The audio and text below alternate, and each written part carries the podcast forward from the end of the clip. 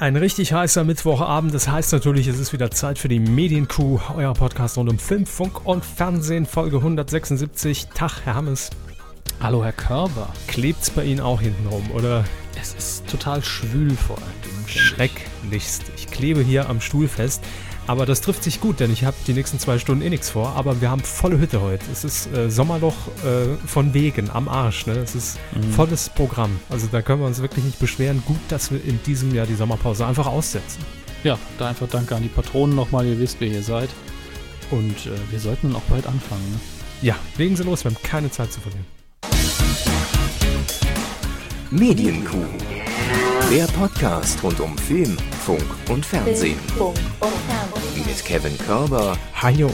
Dominik Hammes. Hallo.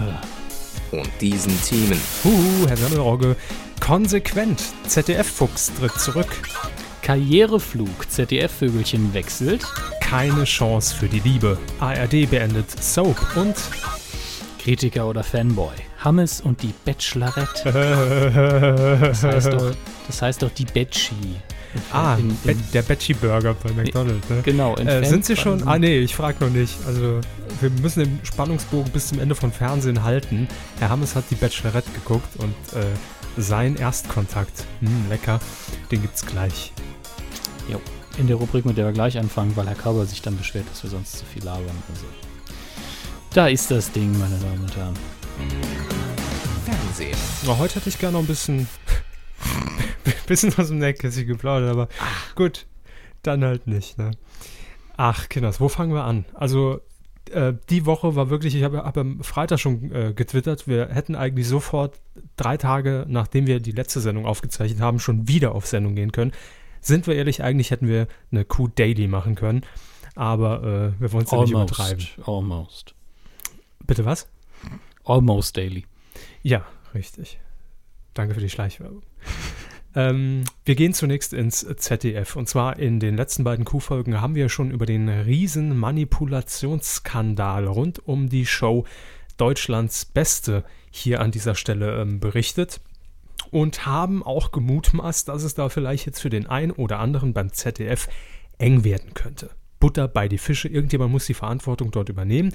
Äh, für alle, die es nur am Rande mitbekommen haben, es ging darum, dass Rankings manipuliert wurden und zwar in dieser Sendung. Es ging um Deutschlands beste Frauen und um Deutschlands beste Männer.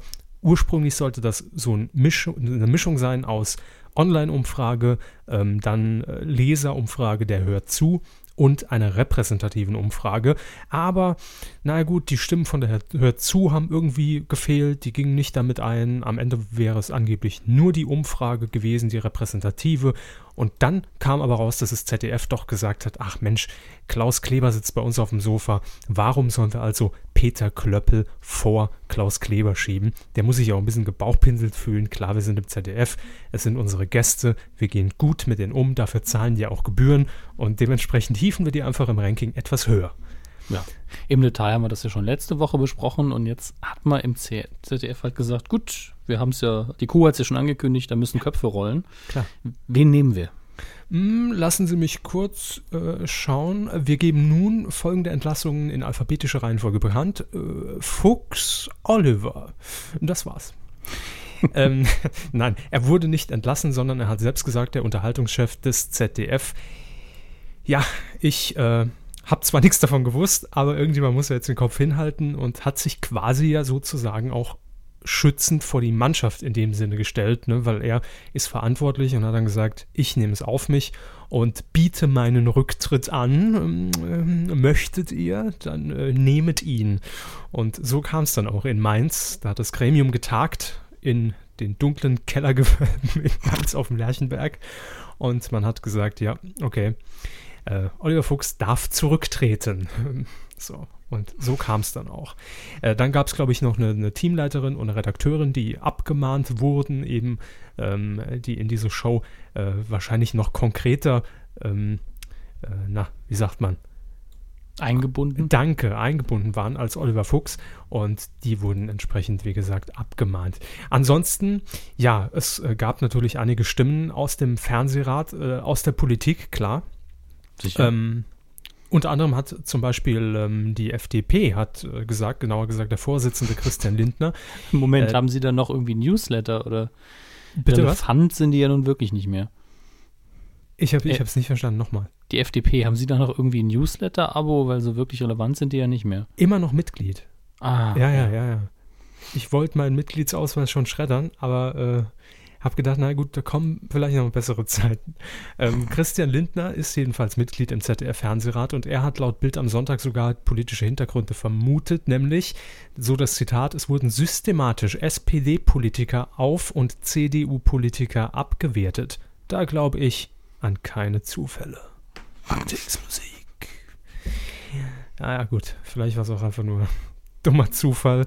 Kann ja sein, wir wollen dem ZDF doch nicht zu, zu sehr äh, unterstellen, dass da jetzt nur politische peinlich, Hintergründe. Ist schon peinlich genug. Also. Eben. Johannes B. Kerner hat natürlich von nichts gewusst. Ne? Das hat äh, zumindest ein Sprecher gesagt. Also Johannes B. Kerner wusste teilweise nicht mal, welche Sendung er moderiert. Deshalb äh, ist da auszuschließen, dass er irgendwas von diesen Manipulationen gewusst hat. Äh, er hat es einfach wegmoderiert. Ne? Ist egal, ob es Quiz war oder jetzt eine Ranking-Show. Pff, Johannes Begerner, der, der moderiert halt einfach. Ne?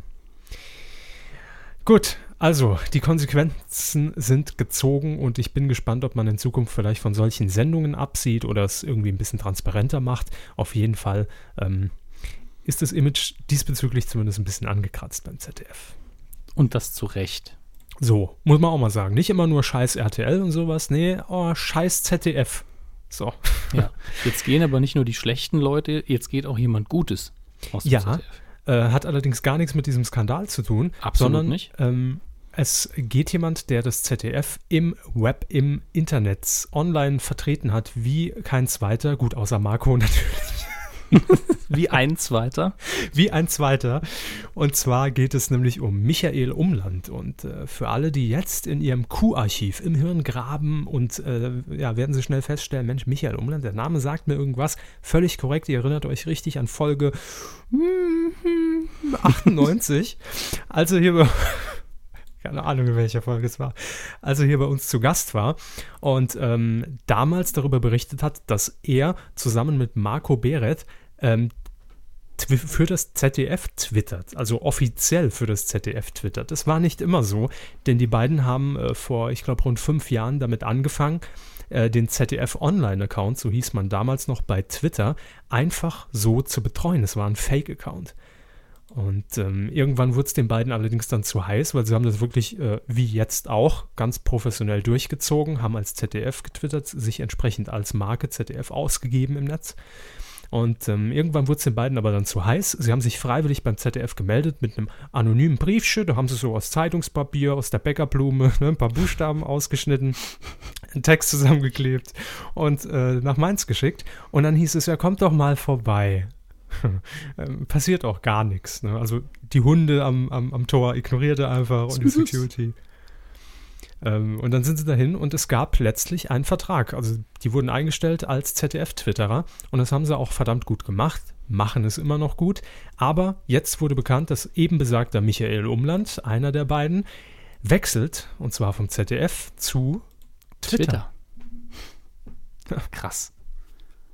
Wie soll es anders sein, ne? Wenn man schon fürs ZDF twittert und das auch gut macht und äh, die ähm, das Potenzial von Twitter kennt und weiß, was drinsteckt und wie man es mit TV verbinden kann, da hat Twitter sich gesagt, hier Twitter in Deutschland, in Berlin genauer gesagt, den Mann brauchen wir. Komm doch einfach zu uns und ähm, wo, woran genau er jetzt arbeiten soll, das ist äh, noch nicht klar, aber wahrscheinlich wird es natürlich in die Richtung gehen. Ne? Klar.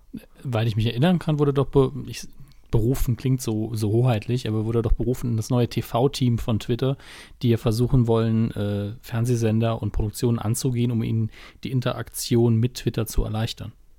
Ist das schon bekannt, dass es so ist? Das habe ich gelesen. Ich weiß nicht mehr genau wo, vermutlich der DWDL-Artikel. Aber da hat, glaube ich, drin gestanden, dass es sich um das Team handeln soll oder dass man zumindest ah, ja, mutmaßt, dass er dahin geht. Sie haben ja. recht.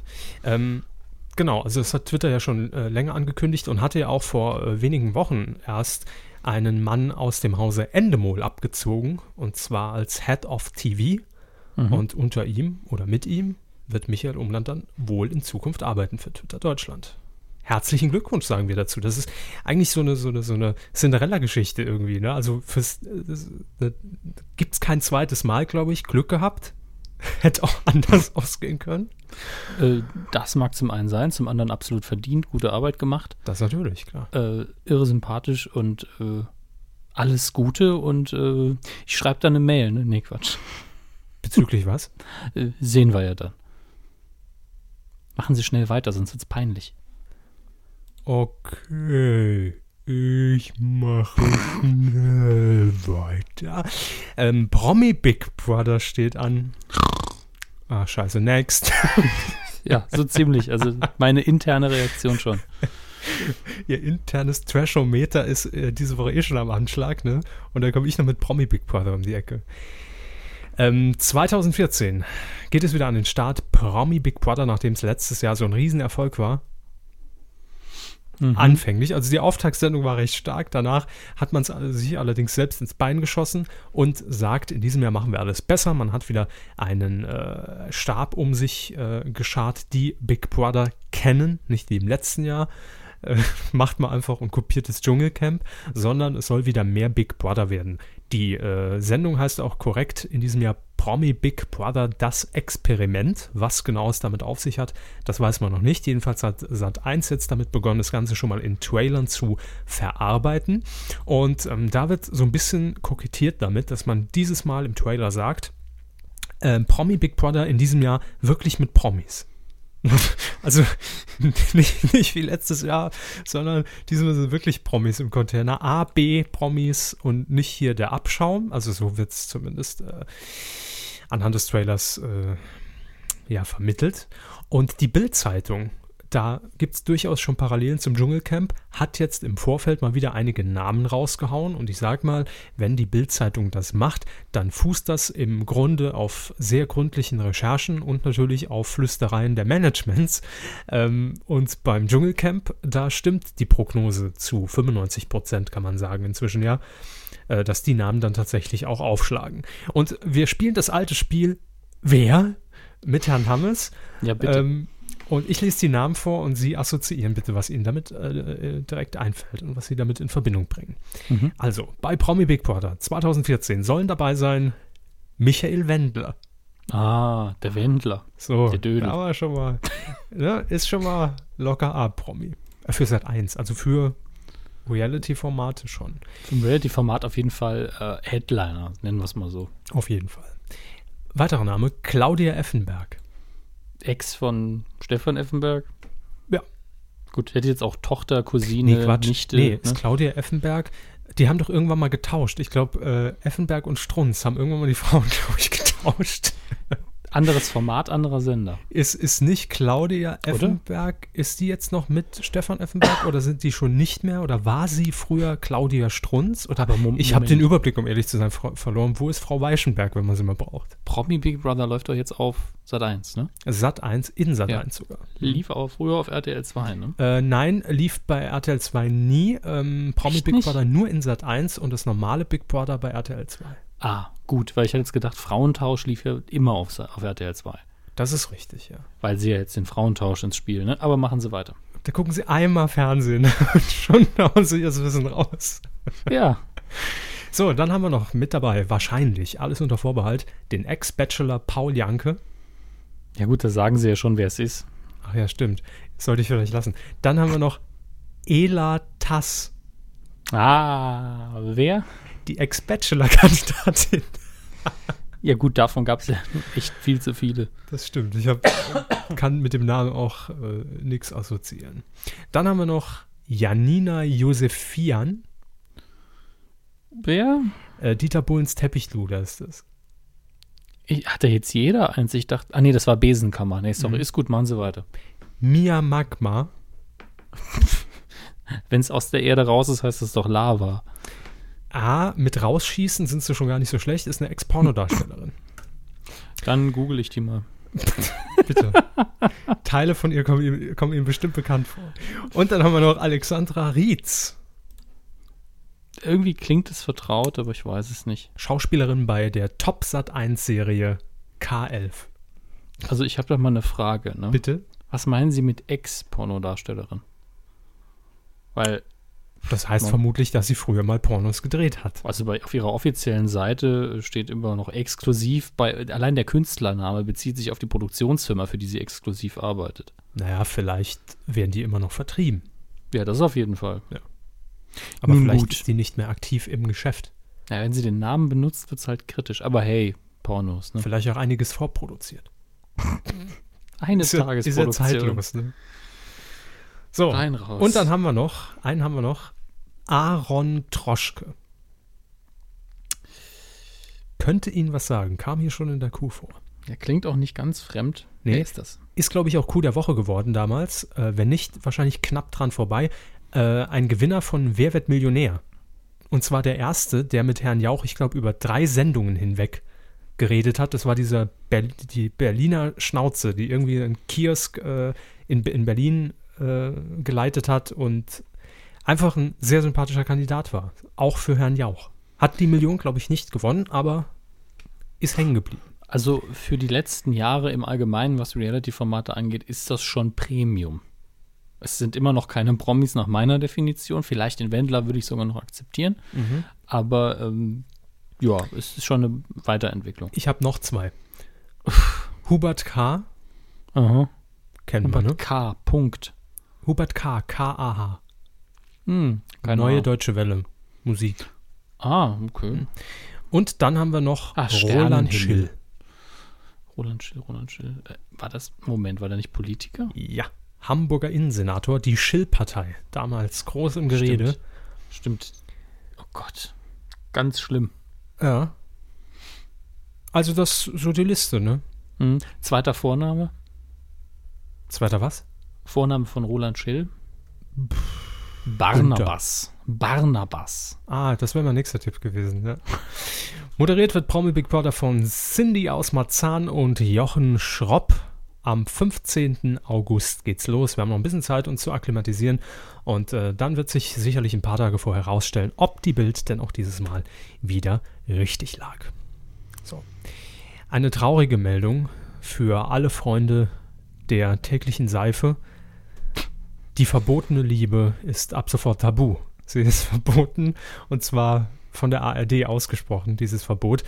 Ja, die Daily Soap, verbotene Liebe wird eingestellt. Ein Riesenschock, eigentlich gar nicht so, weil irgendwie hat man bei der UFA, äh, die das produziert, jetzt schon seit immerhin 20 Jahren knapp, hat man, glaube ich, schon so ein bisschen damit gerechnet, nachdem ja zuletzt Jörg Pilawa mit dem Quizduell auf diesem Sendeplatz mal antesten durfte.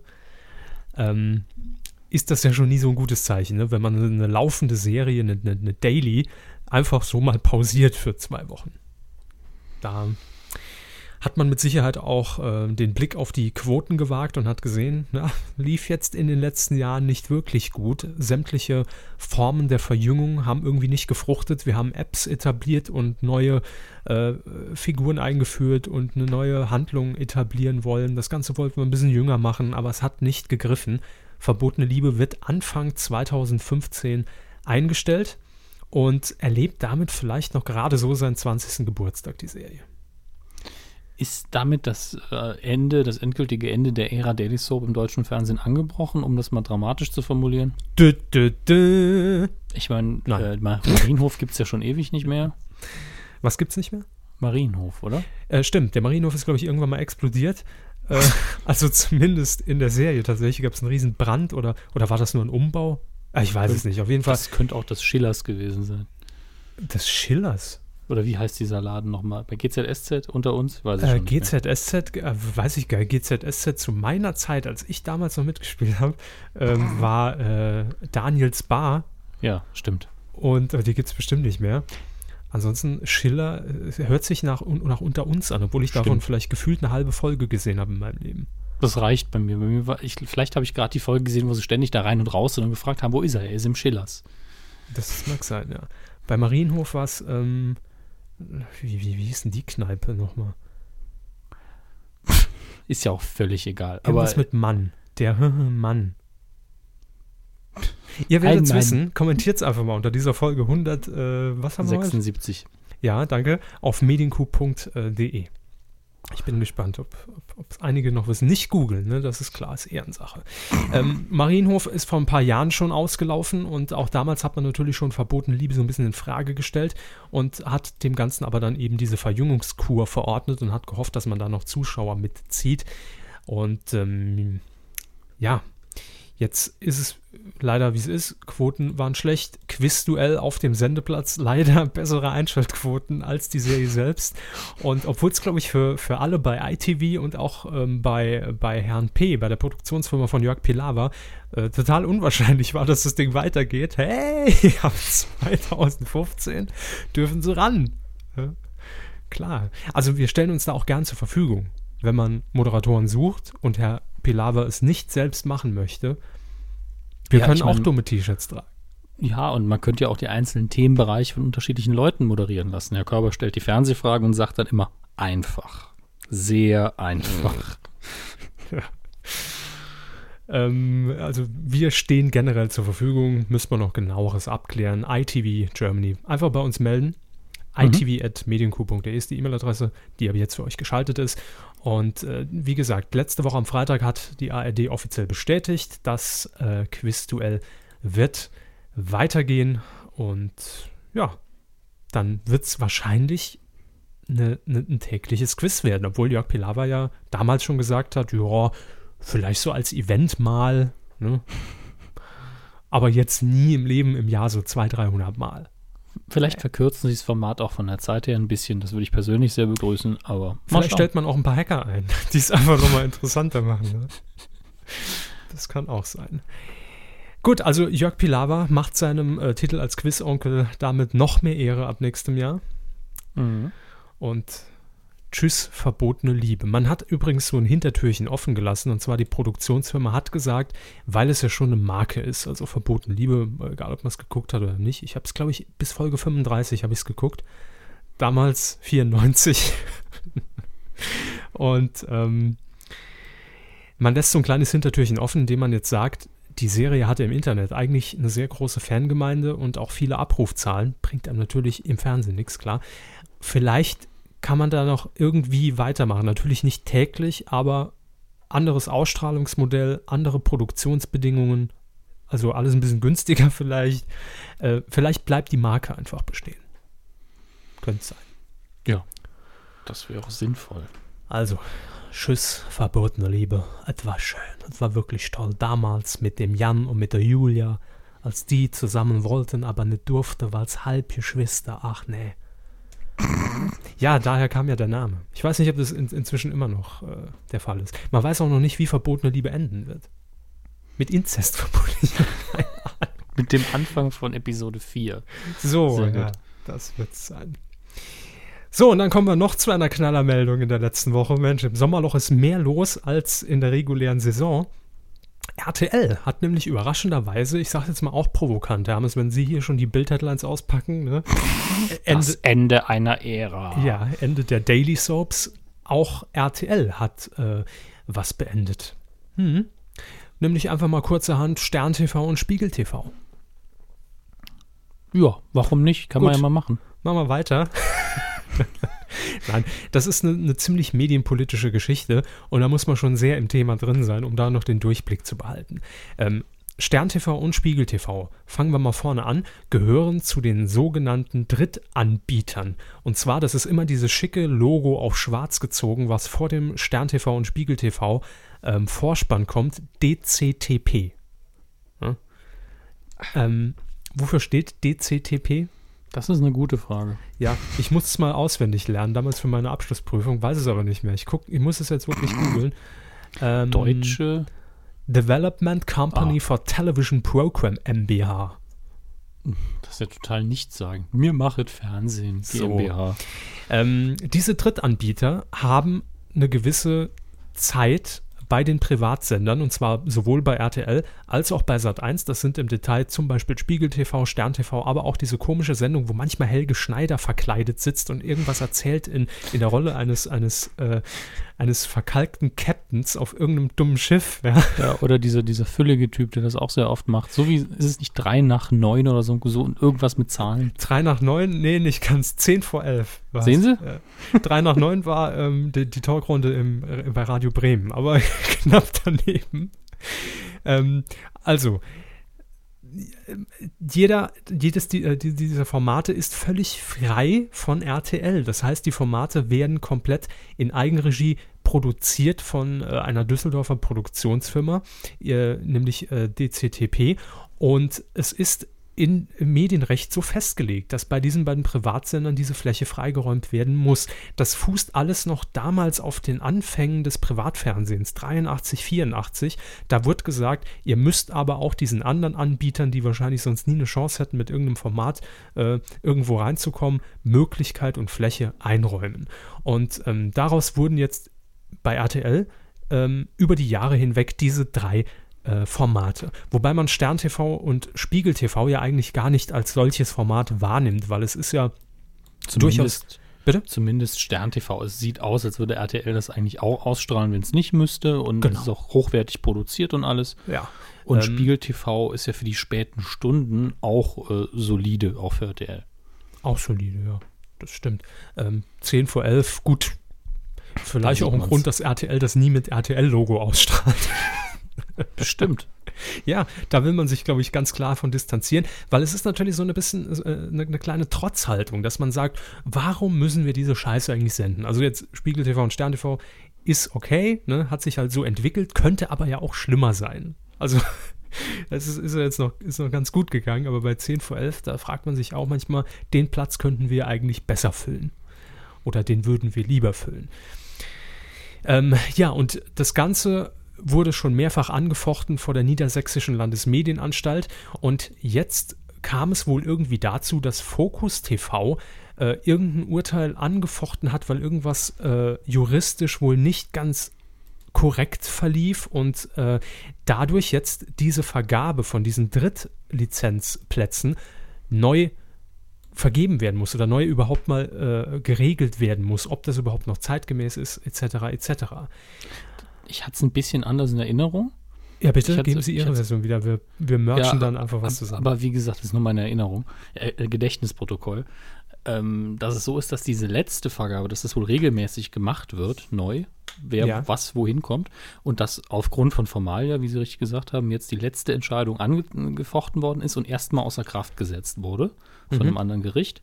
Und jetzt quasi so eine Zeitlücke entsteht, weil es jetzt keine gültige Neuvergabe gibt. Und in diesem Zeitrahmen kann RTL einfach sagen, ne, schmeißen wir weg.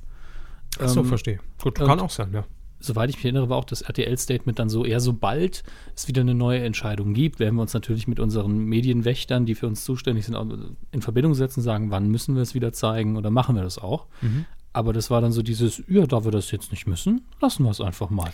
Eben, aber ähm, es wird natürlich alles ein bisschen größer aufgemacht, ganz klar, weil jetzt gesagt wird, Spiegel TV und Stern TV werden jetzt von RTL abgesetzt. Das ist nicht der Fall, es wird ausgesetzt. Ähm, und man kann eigentlich davon ausgehen, dass auch wenn jetzt diese Drittanbieterfenster nicht mehr existent sein werden in Zukunft, dass RTL zumindest die beiden Formate weiterlaufen lässt und auf jeden Fall würde ich eigentlich fast meine Hand für ins Feuer legen, Stern TV. Weil ja. äh, normalerweise müsste dieses Format nur 30 Minuten laufen, aber das Format hat von RTL freiwillig 105 Minuten zugesprochen bekommen. Wird ja auch produziert von der Produktionsfirma I&U und ich glaube, dass man das auf jeden Fall fortsetzt. Aber klar, man nimmt es jetzt einfach als Anlass, um zu demonstrieren, hier, wir müssen nicht und äh, wir lassen es auch, wenn wir es nicht müssen. Ja. Von daher eigentlich alles halb so schlimm, aber ist natürlich auch eine mutige Entscheidung von RTL, das zu machen. Das stimmt. Ja. Ähm, wurde auch übrigens nicht Coup der Woche. Auch äh, Sie haben es, haben ja vorhin völlig zu Recht gefragt, warum nicht. Äh, ganz einfach, weil es nicht abgesetzt ist. Ähm, die finale Entscheidung noch aussteht und deshalb das alles so ein bisschen noch in der Schwebe und deshalb habe ich gesagt, nee, Coup der Woche ist es dann irgendwie nicht. Damit noch nicht. Wir bleiben bei RTL, denn ähm, klar, da wird jetzt eine Menge Fläche im Programm frei für die zwei Wochen. naja, aber es ist ja äh, saisonbedingt war jetzt der Zeitpunkt für RTL, um, um außerdem noch zu sagen, hm, was zeigen wir eigentlich in den nächsten Fernsehjahr? Ja, das interessiert uns natürlich auch. Äh, Pro7, Sat1 und Co. Ähm, haben das in den vergangenen Wochen schon vorgestellt. Das haben wir zugegebenermaßen ein bisschen verpennt, das hier äh, zumindest ausführlich äh, darzulegen und zu präsentieren. Aber war jetzt auch nicht so viel dabei, sind wir ehrlich. Viel Neues. Viel Neues nicht, nee. Das ist ja letztlich der Punkt, wenn immer das Gleiche gesendet wird. Warum soll man groß berichten? Ja. Bei RTL sieht das Ganze allerdings schon etwas anders aus. Denn ähm, bei RTL ist natürlich eine große Baustelle der Nachmittag, was früher einst wirklich mit über 25 bis 30 Prozent Marktanteil mit Scripted Reality mitten im Leben, Verdachtsfälle, Betrugsfälle, mitten in den Fällen der Familie, Familienfälle, Verdachtsfamilien ähm, gut bestritten wurde und man sich eigentlich sehr entspannt zurücklehnen konnte, weil günstiges Programm, billig produziert, mega Quote. Super. das läuft. Ähm, aber die Quoten schwächeln. Ähm, zum Glück, muss man sagen. Ich hätte nicht damit gerechnet, dass der Scripted Reality Boom so schnell zumindest abnimmt. Dass er irgendwann abnimmt, war klar. Aber wenn wir uns jetzt einfach mal so die, die Quotenkurve von, äh, von den Kurt-Shows, von den Gerichtsshows einfach mal vor Augen halten, die haben ja über also zehn Jahre hinweg Quote gezogen, teilweise immer noch. Und ähm, Dementsprechend habe ich damit gerechnet, dass wir die Formate nicht so schnell loswerden. Werden wir auch nicht, also nicht zu früh freuen. Ähm, die Formate werden einfach ein bisschen anders äh, in Zukunft geartet. Ne? Also es ist dann nicht mehr Scripted Reality, sondern eine Scripted Doku beispielsweise. Ähm, es wird aber immer mehr geschrieben im deutschen Fernsehen, das ist, glaube ich, kein Geheimnis. Aber machen wir es konkret. Ähm, um 11 Uhr beginnt der RTL-Tag in Zukunft mit der Deku, Deku, Co. Soap, fünf Zimmer, ein Gewinner.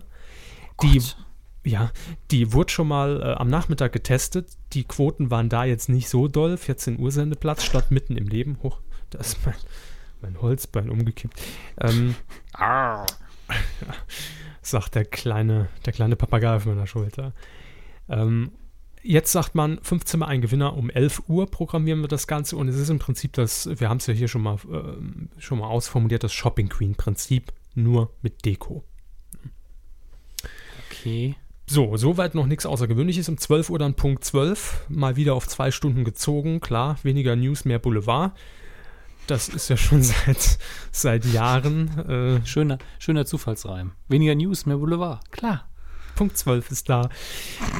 Ihre Katja Burkhardt. Um ähm, 14 Uhr ähm, ist jetzt die Frage, was kommt um 14 Uhr?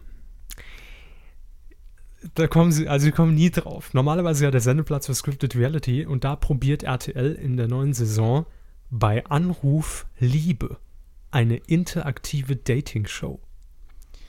Äh. äh. Willkommen bei den 90ern. Zack, zack bei Anrufliebe. Das muss wohl irgendeine Inspiration aus der Türkei sein. Also das Format muss aus der Türkei stammen. Äh, das schreibt zumindest hier DWDL. Und äh, im Übrigen auch äh, Shopping Queen, wusste ich nicht. Hm. Türkische äh, Produktion eigentlich. Heißt dort aber ähm, Shopping Monsters. Ist aber schön, dass man sich mittlerweile auch mal nicht so in den äh, alt abgegrasten Gebieten umguckt. Ja, das stimmt. Also nicht mehr nur äh, aus den USA einfach mal adaptieren, weil es da gut läuft, sondern auch mal ein bisschen, äh, ein bisschen sich im anderen Ausland äh, umsehen. Ich gucke gerade hier, ob ich hier auf die Schnelle äh, das Format entdecke. Ah ja, jeden Tag präsentieren sich Singles im Studio. Wer an ihnen interessiert ist, kann anrufen, um ein Treffen und um ein Treffen bitten. Der Wunschpartner vom Telefon wird am nächsten Tag ins Studio eingeladen, zunächst zum Blind Date ohne Sichtkontakt. Nach der Enthüllung entscheiden die Paare, ob sie zum gemeinsamen Date gehen wollen. Sagen sie nein, bleiben sie in der Show und warten auf ihren nächsten Anrufer. Ah, da kann man schon mal Jahre da aussitzen, ne? Eine Jury gibt Kommentare über die Kandidaten und deren potenzielle Partner ab. Okay, das mit der Jury ist natürlich krass. Ansonsten musste ich jetzt irgendwie an die alte Date-Schaukel denken. Die was? Ähm, ah, das, das, war doch dieses haben Sie, Format. Haben Sie bestellt bei Beate Huse? Was ja, genau. Date, nicht, so, nicht, nicht äh, Sexschaukel. Okay. Das äh, hat man doch damals irgendwann bei Giga so dazwischen geschoben, war doch irgendein Fremdformat. Kenn wo Leute auf einer Schaukel gesessen haben und dann konnte man anrufen und mit denen flirten. Kenn Ganz schlimm. Ich kenne nur noch so eine Sendung bei TM3 mit Jasmin Wagner auch möglich. Irgendwann Hauptsache dahin eine Schaukel und da wird dann rumgeflirtet. hm. Wie dem auch sei, eine sehr untypische Programmfarbe auf jeden Fall, dass man sagt, täglich 14 Uhr eine Live-Sendung. Also Call-In-mäßig. Ich bin gespannt. Ja. Also wie es läuft vor allen Dingen und wie es produktionstechnisch gelöst ist. Eben. Da wird man am Anfang natürlich noch auf, auf sehr gut gecastete Kandidaten zurückgreifen. Das, darauf können wir uns, glaube ich, schon mal einstellen. Äh, weil das muss ja sitzen, die ersten, die ersten Tage zumindest. Ne? Hallo, hier sind unsere total spontanen Kandidaten. Das war jetzt eher eine unspontane Moderatorin. ja, klar, sicher. Die wer, soll ja auch unspontan sein. Wer moderiert das Ganze? Das ist eine gute Frage. Ähm, Lance Armstrong ist komischerweise der erste, der mir einfällt, aber der kann ja nicht mal Deutsch. Ähm, Milka Love Fernandez. So. Von mir aus, gern. Oder, oder Frau Würdig. Frau Würdig? Ja. Frau Sido. Ja, Frau Sido. Charlotte ja. Sido, ihr Frau. Kann auch sein. Oder Charlotte Roach. Um 15 Uhr geht es dann im Anschluss weiter mit Familien im Brennpunkt, also Scripted Reality. Es wird allerdings mehr so eine ähm, Ah nee, Quatsch, Familienbrennpunkt nicht mehr, sondern Verdachtsfälle. Ein zweistündiges Spezial. Boah, da geht es natürlich schon gut weiter. Ähm, wird allerdings mehr so eine Dachmarke für verschiedene Reihen. Also hier wird als Beispiel aufgeführt moralische Einordnung als Thema. Oder institutionelle Stellvertreter.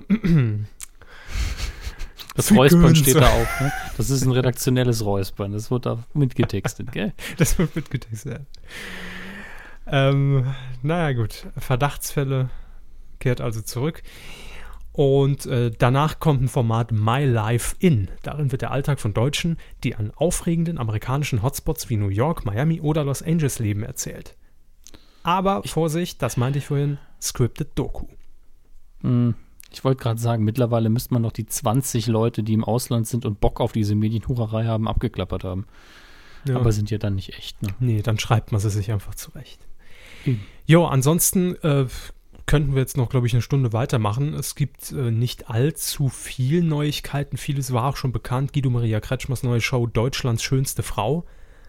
Ähm, wo allerdings Frauen gesucht werden, die ähm, eher mit Charme, Natürlichkeit überzeugen. Also nicht nur jetzt ne, auf Titten. pures Aussehen gemünzt. Sag ich ja. Äh, ja, ansonsten das Thema Dating bei RTL Bachelor, Bachelorette, Take Me Out. Äh, Adam sucht Eva, gestrandet im Paradies, mit äh, unserer Ehrenkuh Nela Lies, jetzt bekannt, wann es laufen wird. Und zwar ab dem 28. August, donnerstags ist das, 22.25 Uhr nach Rising Star. Das ist diese interaktive Voting-Geschichte hier. Äh, also Castingshow mit Voting-Anteil der Zuschauer. Danach dann, wie gesagt, Adam sucht Eva. Und danach nicht. Ah, nee, Quatsch. Wie heißt denn die, die, die neue Sendung mit äh, hier Böhmermann und. Äh, äh ich vergesse mal, wer teilnimmt, weil Böhmermann inzwischen tausend Sendungen macht, Ensemble-Shows. Paline Roginski, Jan Köppen und Katrin Bauerfeind. So. Nämlich, was wäre, wenn? Ah, den Namen hatte ich wirklich auch nicht mehr auf dem Schirm. Ich wusste nur, dass es die Sendung gibt, aber nicht mehr, wie sie heißt. Mhm. Läuft dann donnerstags um 23.20 Uhr. Also Böhmermann kommt nach dem Pango. Endlich mal zusammengeschaltet, bei RTL vereint. Ja, wieder vereint das Pärchen. Da kommen mir die Tränen. Ich leg mal die Zwiebel weg. Ansonsten gibt es bei RTL jetzt nicht allzu viel Neues. Ähm, was mich nur zum Schmunzeln brachte, war dieses Format. Das hatten wir nämlich neulich erst äh, mit Frau Ressler noch im Titelschmutz. Autodidakten. Stimmt. Ja, das ist nämlich äh, tatsächlich ein Roadtrip, ein Automagazin in, im weiteren Sinne äh, mit Xavier Naidu und Moses Pelham. und wird auch von seiner Eigenproduktion äh, produziert. Zumindest war der Titel dort gesichert. Gaststar Stefan Raab. Bei RTL, ja, genau. Ich fände es super. Moses Pelham und RTL und Stefan Raab. Hm, schon klar, warum. Uff, die Fress. Thorsten Schorn und Janine Steger werden eine neue Show erhalten. Nicht mit uns. Da wird auf amüsante Weise aufgedeckt, mit welchen Tricks wir zum Kaufen animiert werden. Ja, gut, gab es ja auch noch nie im Fernsehen. oh Gott, naja. Wenn es gut gemacht ist, gell. So, und den ganzen Serienspaß äh, spare ich uns jetzt, weil ansonsten, wie gesagt, wird es viel zu lange. Ich bin insbesondere, machen wir es kurz, auf diese interaktive Dating-Show gespannt, ganz ehrlich. Weil ich kann mir es schwer vorstellen, also ich, ich, ich wäre schon skeptisch, wenn Viva jetzt gesagt hätte, wir probieren das. Ne? Auch wenn es zu dem Sender ja eher passen würde, rein von der Ausrichtung und von der Zielgruppe her oder, oder zu Joyce oder sowas. Aber dann auch noch bei RTL, live, täglich, mutig und ich hoffe, das funktioniert. So, Herr Hammes, jetzt kommen wir zum Teil, äh, den wir leider nicht überspringen können. Es, wir haben nämlich zwei Formate uns angesehen, ich eins und Sie eins. Mhm. Und über die müssen wir kurz reden. Es geht ähm. zum einen um die Premierensendung von Offline, Palina Worldwide Weg. Mhm. Äh, haben Sie ja. die Sendung auch gesehen? Nein, ich habe tatsächlich nur äh, Tweets gelesen, ähnlich wie bei der Fußball-WM.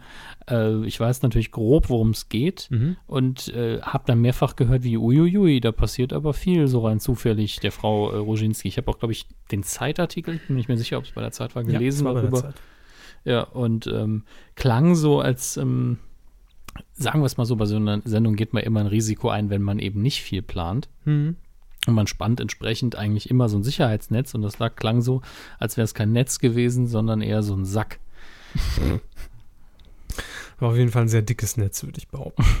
Also kurz zur Rahmenhandlung. Palina Roginski ähm, ist ohne Handy, ohne Geld in einer fremden Stadt unterwegs, irgendwo äh, ich weiß gar nicht, nee, auf Europa ist es gar nicht beschränkt, sondern weltweit. In diesem Fall war es London und erhält eine Aufgabe, die sie bewältigen muss und sie muss sich eben komplett ohne äh, Navigations-App äh, oder Geld, wie gesagt, durchfragen, muss sich äh, entlanghangeln und versuchen, ihrem Ziel so nah wie möglich zu kommen. In diesem Fall, in dieser Premierenfolge, sollte sie äh, Vivian Westwood treffen äh, und da fing es schon an. Ne? Also da stand, also das, am Anfang kauft man das alles noch, klar. Da war sie natürlich dann in London. Ich habe die ersten zehn Minuten, glaube ich, verpasst. Ähm, ging dann in einen Laden rein von Vivian Westwood und ähm, das ist natürlich jetzt noch nicht tragisch und hat sich da ein bisschen erstmal umgesehen und mit den Verkäuferinnen geredet und ach ja, ihre Aufgabe ist dies und das und ähm, wurde dann auch, glaube ich, schon zu der ersten Adresse geschickt. Also es war eher so eine Schnitzeljagd, die sich durch London gezogen hat, aber alles mit so viel Zufällen bedacht. Da ging sie plötzlich an, äh, an irgendeinem Club vorbei, wo eine Party startete und wurde dann reingezogen von den Türstehern und äh, da, da, das wurde dann so verkauft nach dem Motto, ach, kaum ist man auf der Straße mit einer Kamera unterwegs, denken die Leute wirklich, man ist irgendwie ein Riesenname im, im Ausland und da wurde sie dann eingeladen, da irgendwie spontan bei so einer, bei so einer Show mitzumachen, bei so einem Gesangswettbewerb, was weiß ich, was es war, Varieté, äh, Gesangswettbewerb, keine Ahnung. Dann fragt sie natürlich irgendjemanden dort, ach, Entschuldigung, können Sie mir sagen, ob zufälligerweise Vivian Westwood auf der Gästeliste steht? Dann guckt der gute Mann, ja, ja, Sie haben Glück, die steht drauf. Ah, dann könnte es ja sein, dass ich sie hier treffe, Wahnsinn. Und dann hat sie natürlich auch spontan den Auftritt und trifft dann unten, als sie den Auftritt absolviert hat, zufälligerweise auch eine Moderedakteurin, die jemanden kennt, die Vivian Westwood kennt und äh, die quatscht sie aber an, weil sie ihren Auftritt so toll und so gelungen fand. Äh, und dann trifft sie noch irgendwie eine Musikerin am Ende und die führt sie bis zum Haus von Vivian Westwood. Sie klingelt, aber es macht keiner auf und dann sagt die Musikerin spontan, wie sie ist, komm doch mit uns, mach noch ein bisschen Party, häng mit uns ab. Und sie fahren ins Tonstudio und zeichnen völlig spontan einen Song auf zusammen. Das ah, ich, im ich großen und Ganzen. Ähm, ja, klingt wie mein Leben, ne? Ja, wem ist es nicht passiert? Ja, und ähm, immer wieder wird natürlich, das ist klar, ich meine, das gehört natürlich zum Konzept, dem Zuschauer ins Gedächtnis gerufen, ich habe wirklich kein Handy. Oh, mir fehlt mein Handy so sehr. Ich will jetzt ein Handy. Ähm, ja, das, das klingt auch vom Konzept her irgendwie seltsam, wenn, sagen wir es mal so, es klingt nicht so, als hätte sie jemals richtig Probleme gehabt, weil sie kein, kein Internet und kein Handy hat, sondern nur, oh, ich hätte es gern, weil es klappt ja sowieso alles einfach so.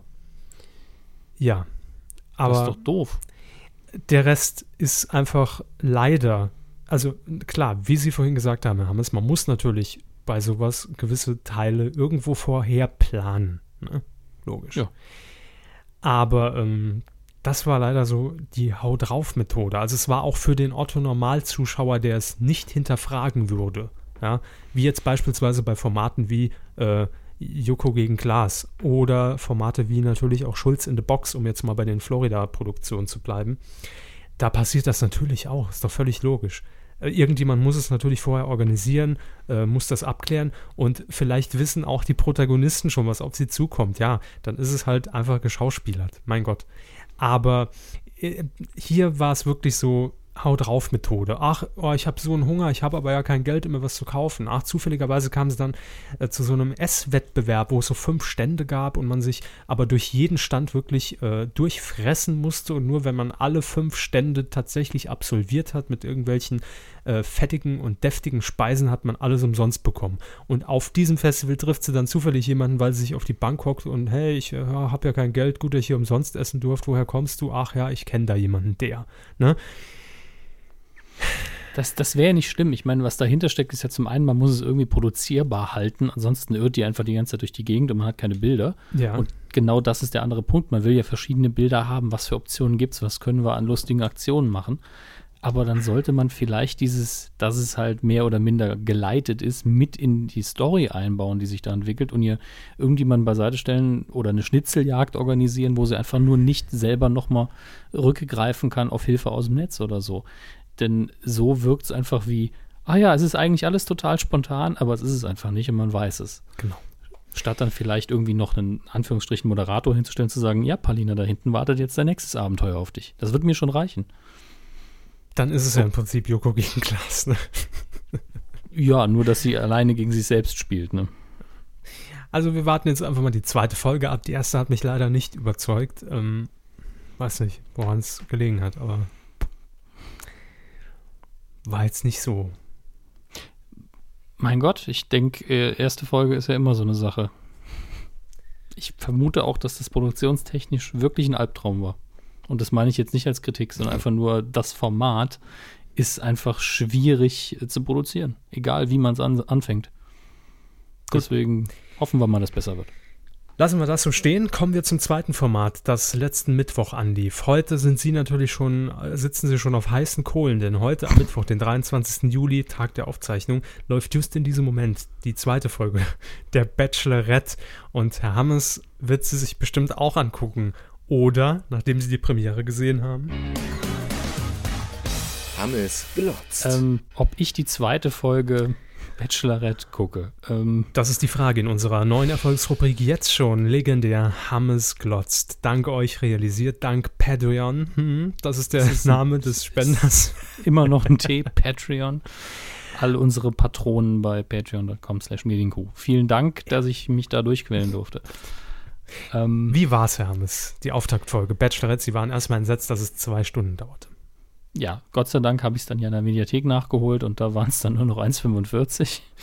ähm, ja, ich muss sagen, dass ich, glaube ich, das letzte Mal, als ich so ein Format mir kurz angeschaut habe, das war ja der Bachelor normal ohne weibliche Hauptfigur. Ähm, da war ich mehr angewidert, wesentlich mehr. Mhm. Von der, äh, also es ist ja, ich muss an der Stelle, glaube ich, sagen, ähm, ich möchte ja keine Tatsachenbehauptung aufstellen. Das ist einfach nur mein Eindruck. Ich bin der festen Überzeugung, dass das zu 99 Prozent komplett inszeniert ist. Was? Und, und, da sind wir ja, glaube ich, alle nicht schwer überrascht, wenn ich das sage. Mhm. Aber äh, bei der, äh, beim Bachelor normal hatte ich einfach, einfach mehr dieses Gefühl der Unmenschlichkeit, dass das irgendwie ätzend ist, wie das dargestellt wird und dass es auch sehr viel Volksverdummung dabei ist. Bei dieser Bachelorette-Auftaktfolge war das nicht so schlimm. Und ich muss auch tatsächlich, wenn man sich jetzt im Rahmen dieser Formate bewegt, mhm. ne, wenn man sowieso viel akzeptiert und sagt, ja, das ist eben so da, dann muss ich sagen, haben die Casting-Redakteure hier einen super Job geleistet. Weil? Zum einen finde ich die Bachelorette haben sie sehr clever gecastet. Zum einen, weil sie eben Musical und Schauspiel macht, also die Figur, wie sie sich da darstellt, das kann ja auch auch nicht stimmen, das weiß ich nicht. Ich vermute es aber tatsächlich. Ja, also und, zumindest bei, bei den Bachelor-Folgen war es dann doch schon so, dass zumindest die Berufsbezeichnungen ja. äh, korrekt waren, auch die Namen, ja. Außer beim ersten, das sollte ja ein reicher Typ sein und war es nicht. Aber ähm, bei ihr jetzt, wie gesagt, glaube ich das auch. Und mhm. ich meine, wenn man die Hauptfigur dann hat und wenn man dann weiß, es kommt irgendwann der Vorwurf, ja, die spielt das alles nur und man hat aber direkt schon eine Schauspielerin drin, dann sagt man so, ja, mein Gott, das ist halt eine Schauspielerin, was soll man machen? Mhm. Zum anderen wirkt sie recht sympathisch. Vor allen Dingen, weil man eben Einspielfilm dann auch so, ich unterrichte Kinder und ich mag Kinder so sehr und bla. Und sie wirkt eben wirklich nett. Muss man tatsächlich mal sagen, für so ein Format. Teilweise auch zu nett. Aber ähm, damit hat man eben schon diesen Faktor raus, dass die Leute sie dann hassen würden oder so. Äh, clever gemacht. Sie ist eine gute Kandidatin. Dann die ganzen Typen, ähm, ja, da sind natürlich sehr viele, wo man dann äh, denken würde, sehr viele Nulpen dabei. Äh, aber es ist fast für jeden was da. Also für jeden was zum Hassen, für jeden was zum Mögen. Das ist sehr gut gelungen. Mhm. Das hört Und, sich äh, verdammt nach äh, Parallele an zur, zur normalen Bachelor-Folge. Also ja. mit einem Bachelor und Kandidatinnen. Durchweg ja. ein guter Cast, von jedem was dabei. Ähm, war die klassische Anfangssequenz genauso? Also in Limousine vorgefahren und vorgestellt? Das war drin, aber direkt davor wurde tatsächlich was geschaltet, was sich zumindest bei der Online-Variante, was sich angefühlt hat wie ein Trailer für die gesamte Staffel. Da wurden schon sehr viele Ausblicke gewährt und so ein paar emotionale Zwischenrufe, ja, wo ich ja. gedacht habe, ich weiß jetzt nicht genau, worauf sich beziehen, aber sobald ich die Kandidaten gekannt habe, wusste ich, worauf, es hinauslaufen wird. Hm, das war in der Vergangenheit auch so, ja. Gut, und dann kamen auch die Limousinen-Szenen, was ich sehr interessant fand, denn äh, das ist so eine Geschichte, wo die Gender-Geschichte und die Rollenverteilung mal eine andere ist, weil das doch ungewöhnlich ist. Kulturell sind wir ja doch eher darauf gemünzt, dass viele Frauen sich um einen Mann äh, so bewerben und Männer mehr Eroberer sind und das ist in dem Szenario ja nicht möglich. Mhm. Und deswegen waren die auch emotional alle so ein bisschen komisch drauf, glaube ich. Ähm, was ich aber interessant fand, war am Ende der Folge, als sie ihre Rosen verteilt hat. Da hat man dann wirklich gemerkt, okay, selbst wenn das jetzt ihre persönliche Auswahl durch Zufall ist.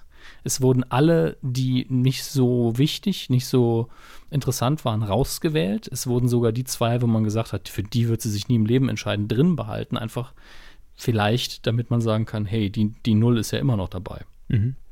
Und äh, da habe ich dann gesessen, so, das ist so auf Quote getrimmt, das tut dir schon fast weh, aber mein Gott, die wollen halt Zuschauer ziehen, das ist ja auch sinnvoll. Gab es Gastgeschenke? Äh, teilweise. Ein paar haben ein Gastgeschenk gemacht.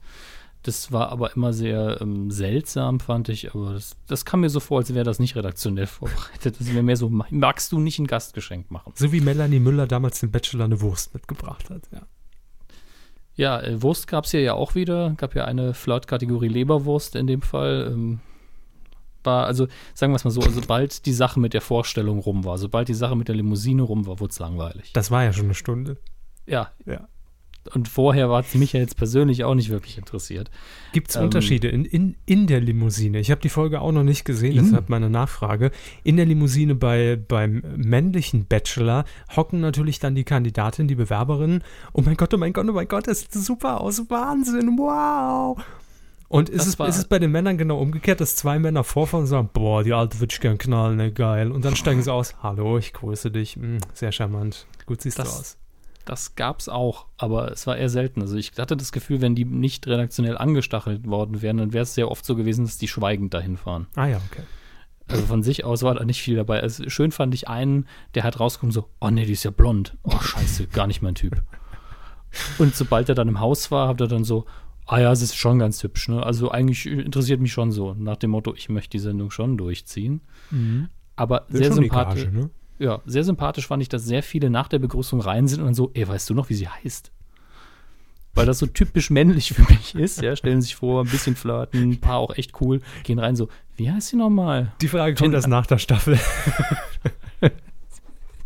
fand ich, das fand ich ganz interessant, aber im Allgemeinen finde ich jetzt, äh, mhm. ich habe mich ja bemüht, es recht objektiv zu bewerten, finde ich. Und äh, ich finde es einfach zu lang. Also, ja. ist einfach viel zu lang.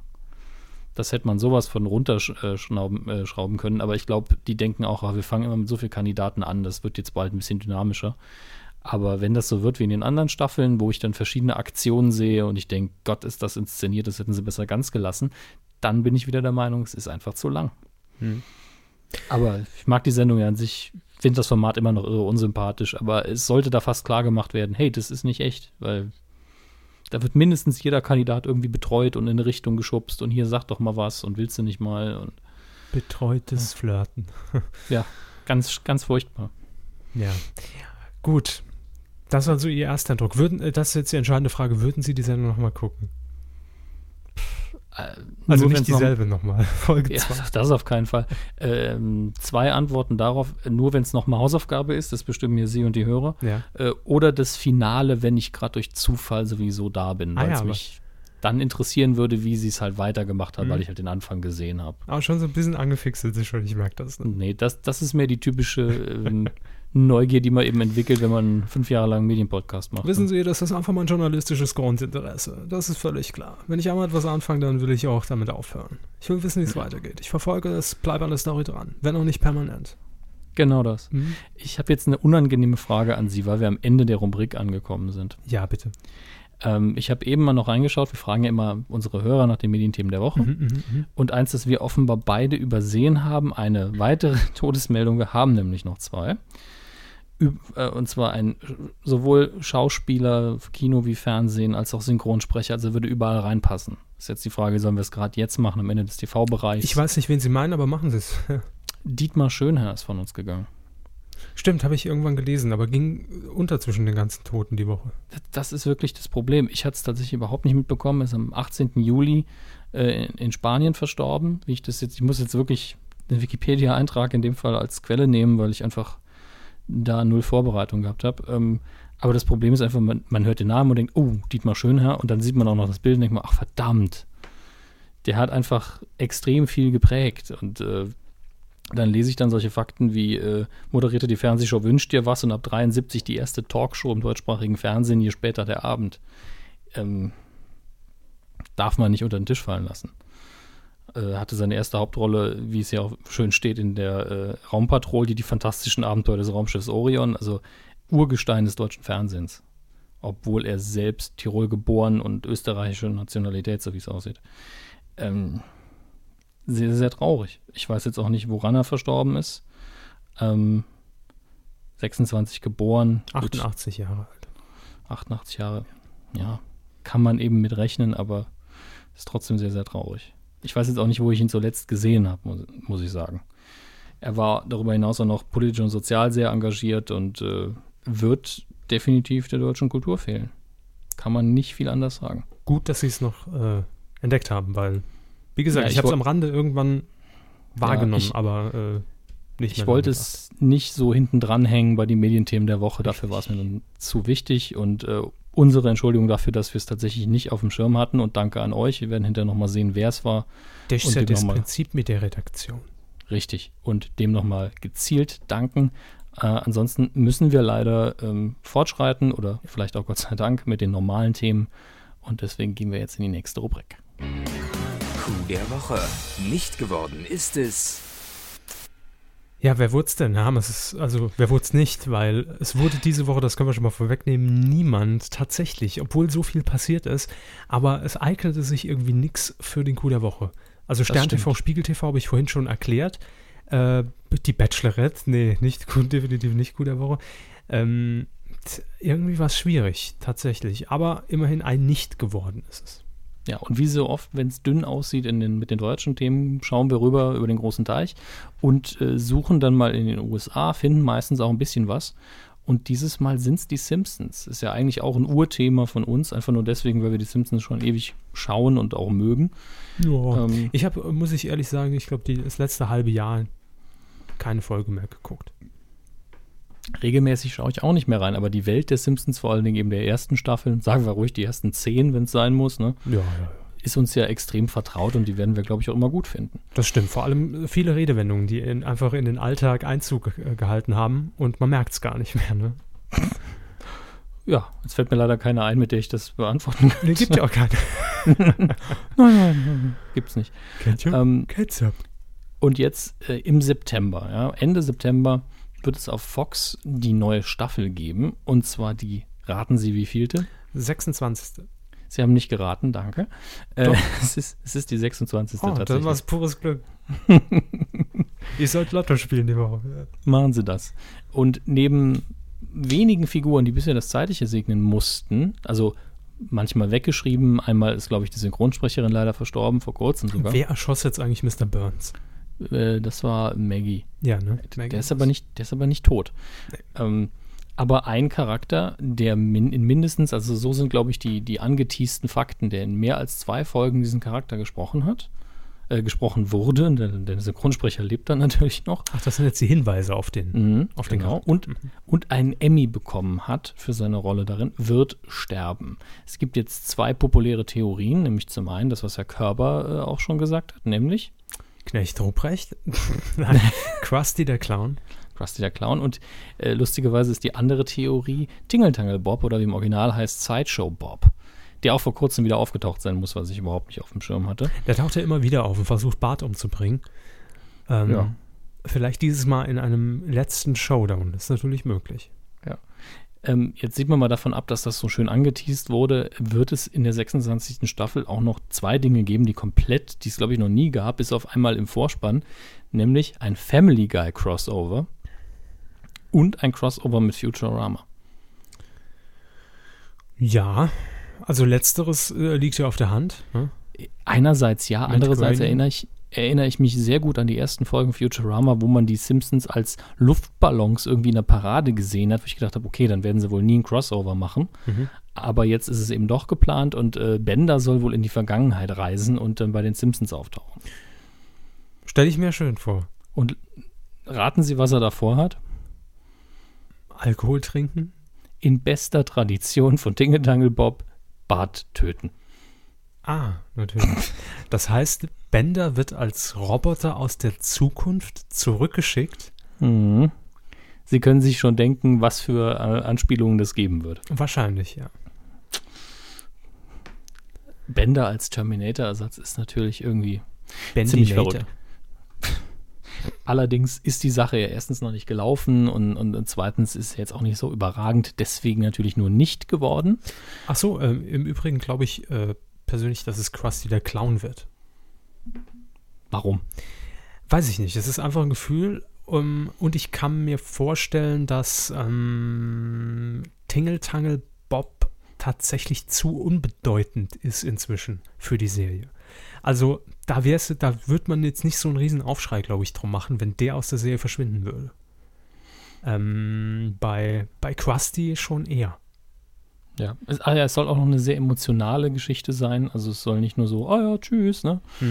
Und ähm, bei Krusty wäre natürlich der emotionale äh, Einschlag wesentlich höher. Vor allem hat er schon einen Herzschrittmacher. Na klar, da muss nur einer irgendwie dumme Magneten irgendwie pff, und dann was. Ich habe natürlich direkt das, das Bild von ihm vor Auge mit, mit der Narbe auf der Brust. Dritte Brustwarze, ganz wichtiges Detail. Stimmt, stimmt, Ja. stimmt. Vielleicht spielt die auch noch eine Rolle, die dritte Brustwarze. Nun gut. Äh, wir bleiben dran. Wir werden im spätestens An der äh, Brustwarze. ja, spätestens im September oder wenn eben die entsprechenden Folgen gelaufen sind, wissen, wie gut es denn wirklich war. Ja. Wenn es so überragend ist, gibt es vielleicht doch noch die gute Woche. Aber ähm, hat ja im Jahresranking hinterher sowieso keine Chance, sind wir mal ehrlich. Richtig. Richtig. Weidengeflüster. Zur Folge 175 habt ihr kommentiert und uns mal wieder korrigiert, denn wir sind natürlich nicht frei von Fehlern, wissen nicht alles, viel schon, aber nicht alles. Äh, Anti-Horst, Anti-Horst, der Anti-Horst wird es, glaube ich, ausgesprochen, hat uns kommentiert. Moin. Ja gut, sehr einfältiger Kommentar. nee, es geht weiter. Mal wieder eine sehr schöne Folge, aber um es dann zu komplettieren, haben wir hier einmal die Mehrzahl von Phallus, nämlich der Plural ist, Trommelwirbel, Falli. Ali. Zirkus Falligalli. Oh mein Gott. Schön. Ansonsten kann ich nur sagen, dass ich diese Pseudo-Aufregung über dieses Getanze auch nicht wirklich verstehen kann. Er meinte hier den Gaucho-Tanz von der deutschen Nationalmannschaft. Ich weiß, gefühlt ist es schon drei Jahre her, dass wir Weltmeister geworden sind, aber in Wirklichkeit ist es knapp über eine Woche. Äh, er schreibt weiter, wenn hier im Norden Chöre angestimmt werden, wie zieht den Bayern die Lederhosen aus? Grüße an Teilzeit-Socken-Popschutzbenutzer Bayer Hammes. Ich bin kein Bayer, ich wohne da. Können Sie das vielleicht als, als neue Twitter-Biografie irgendwie Das einsetzen? ist, Teilzeit-Socken-Popschutzbenutzer. da da finde ich aber, ich bin kein Bayer, ich wohne da auch nicht schlecht. Das ist auch schön. Ähm, was schreibt ihr hier noch weiter? Achso, dann stört sich da auch niemand dran oder dass gar Seehofer Hamburg nur den Krieg erklärt. Hat er das? Seehofer. Oder ist das eine, eine rein fiktive Situation, die Anti Horst hier beschreibt? Ich weiß es nicht. Gut. Aber möglich wäre es natürlich, klar. Ähm, was haben wir denn noch hier? Haben Sie noch was Interessantes? Ah, doch, hier, äh, ich nenne es mal Kruggate, ne? Gab es nach unserer letzten Folge noch, weil wir nämlich nicht wussten, dass Manfred Krug tatsächlich auch mal Musik gemacht hat. Da wurden wir von mehreren Leuten unter der Folge und auch bei Twitter aufgeklärt, dass ähm, Manfred Krug in, in der damaligen DDR tatsächlich ein beliebter Jazzsänger war, neben ja. seiner Schauspielerei. Und er muss wohl auch CDs rausgebracht haben, muss auch im Tatort wohl mal eine Rolle gespielt haben. Alles Dinge, die wir natürlich nie geguckt haben. Tatort und DDR. Ja, also ich hab, musste ihm da auch ganz schnell und direkt äh, mich dafür bedanken. Denn zum einen finde ich Manfred Krug irre sympathisch, zum anderen ist einfach eine Wissenslücke bei uns beiden. Also, Osten, ne? Ja, ja wir sind A, dafür tatsächlich ausnahmsweise ein bisschen zu jung. Ja. Und zum anderen natürlich DDR-mäßig nicht so informiert. Stimmt. Äh, Lover Lover hat ja geschrieben, die Musik von Manfred Krug war übrigens von doofem Schlager so weit entfernt wie das Saarland von Ostdeutschland. Und richtig gut. Also es war ein ja, Kompliment. Das, das glaube ich gern. Ich hatte allerdings auch nur darauf verwiesen, glaube ich, dass in der Zeit eben auch viele Schauspieler eben einfach mal eben schnell eine Schlagerplatte gemacht haben. Schlagerplatte. Heute mal eine Schlagerplatte mit ordentlich, im Rewe. Ja, ordentlich Wurst mit Gesicht. Fun Fact am Rande, schreibt er hier noch, Inka Bause war in den 80ern als Sängerin eine Art Teenie-Star in der DDR. Das wiederum wusste ich. Das wiederum ist kein Fun Fact. Ja. Das wiederum kein, ist bekannt. Hat, hat, hat meinen Spaßfaktor hier eher niedriger an, eingestuft. Dann haben wir noch Dirk, oder besser bekannt als Ziegelei, Grüße in den Norden. Er schreibt, Wag the Dog ist super, ist ja meine Aufgabe, meine Hausaufgabe für die Filmschule. Echt mhm. schade, dass dieser Film hierzulande viel zu selten gezeigt wird. Wünsche dem Herrn Körber viel Spaß beim Anschauen. Und ähm, das werde ich tun und hoffentlich dann in der nächsten Folge äh, hier besprechen. Äh, weiterhin schreibt Dirk noch, falls man Filme vorschlagen kann für die Filmschule, der Pate 1 bis 3, wobei man 3 auch weglassen kann. Ja, das überrascht mich nicht. Der, dritte wird eben äh, sehr oft als, also der zweite gilt als Meilenstein und Meisterwerk und der dritte sagt viele, den Mist hättest du jetzt wirklich sparen können.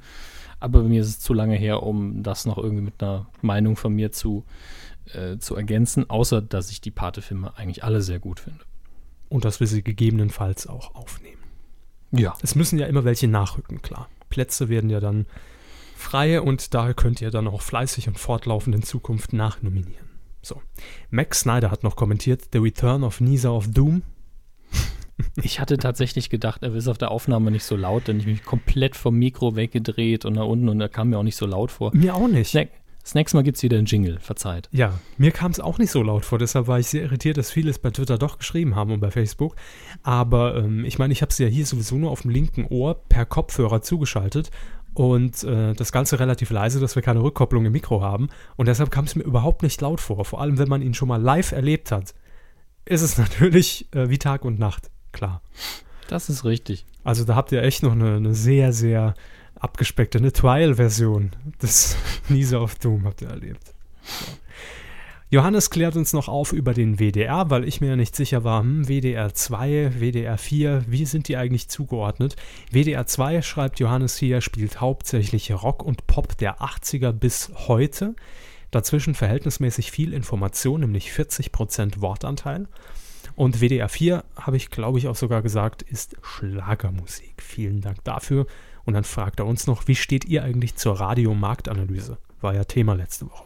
Ja, das haben wir, glaube ich, hier schon mehrfach breitgetreten. Oftmals, ja.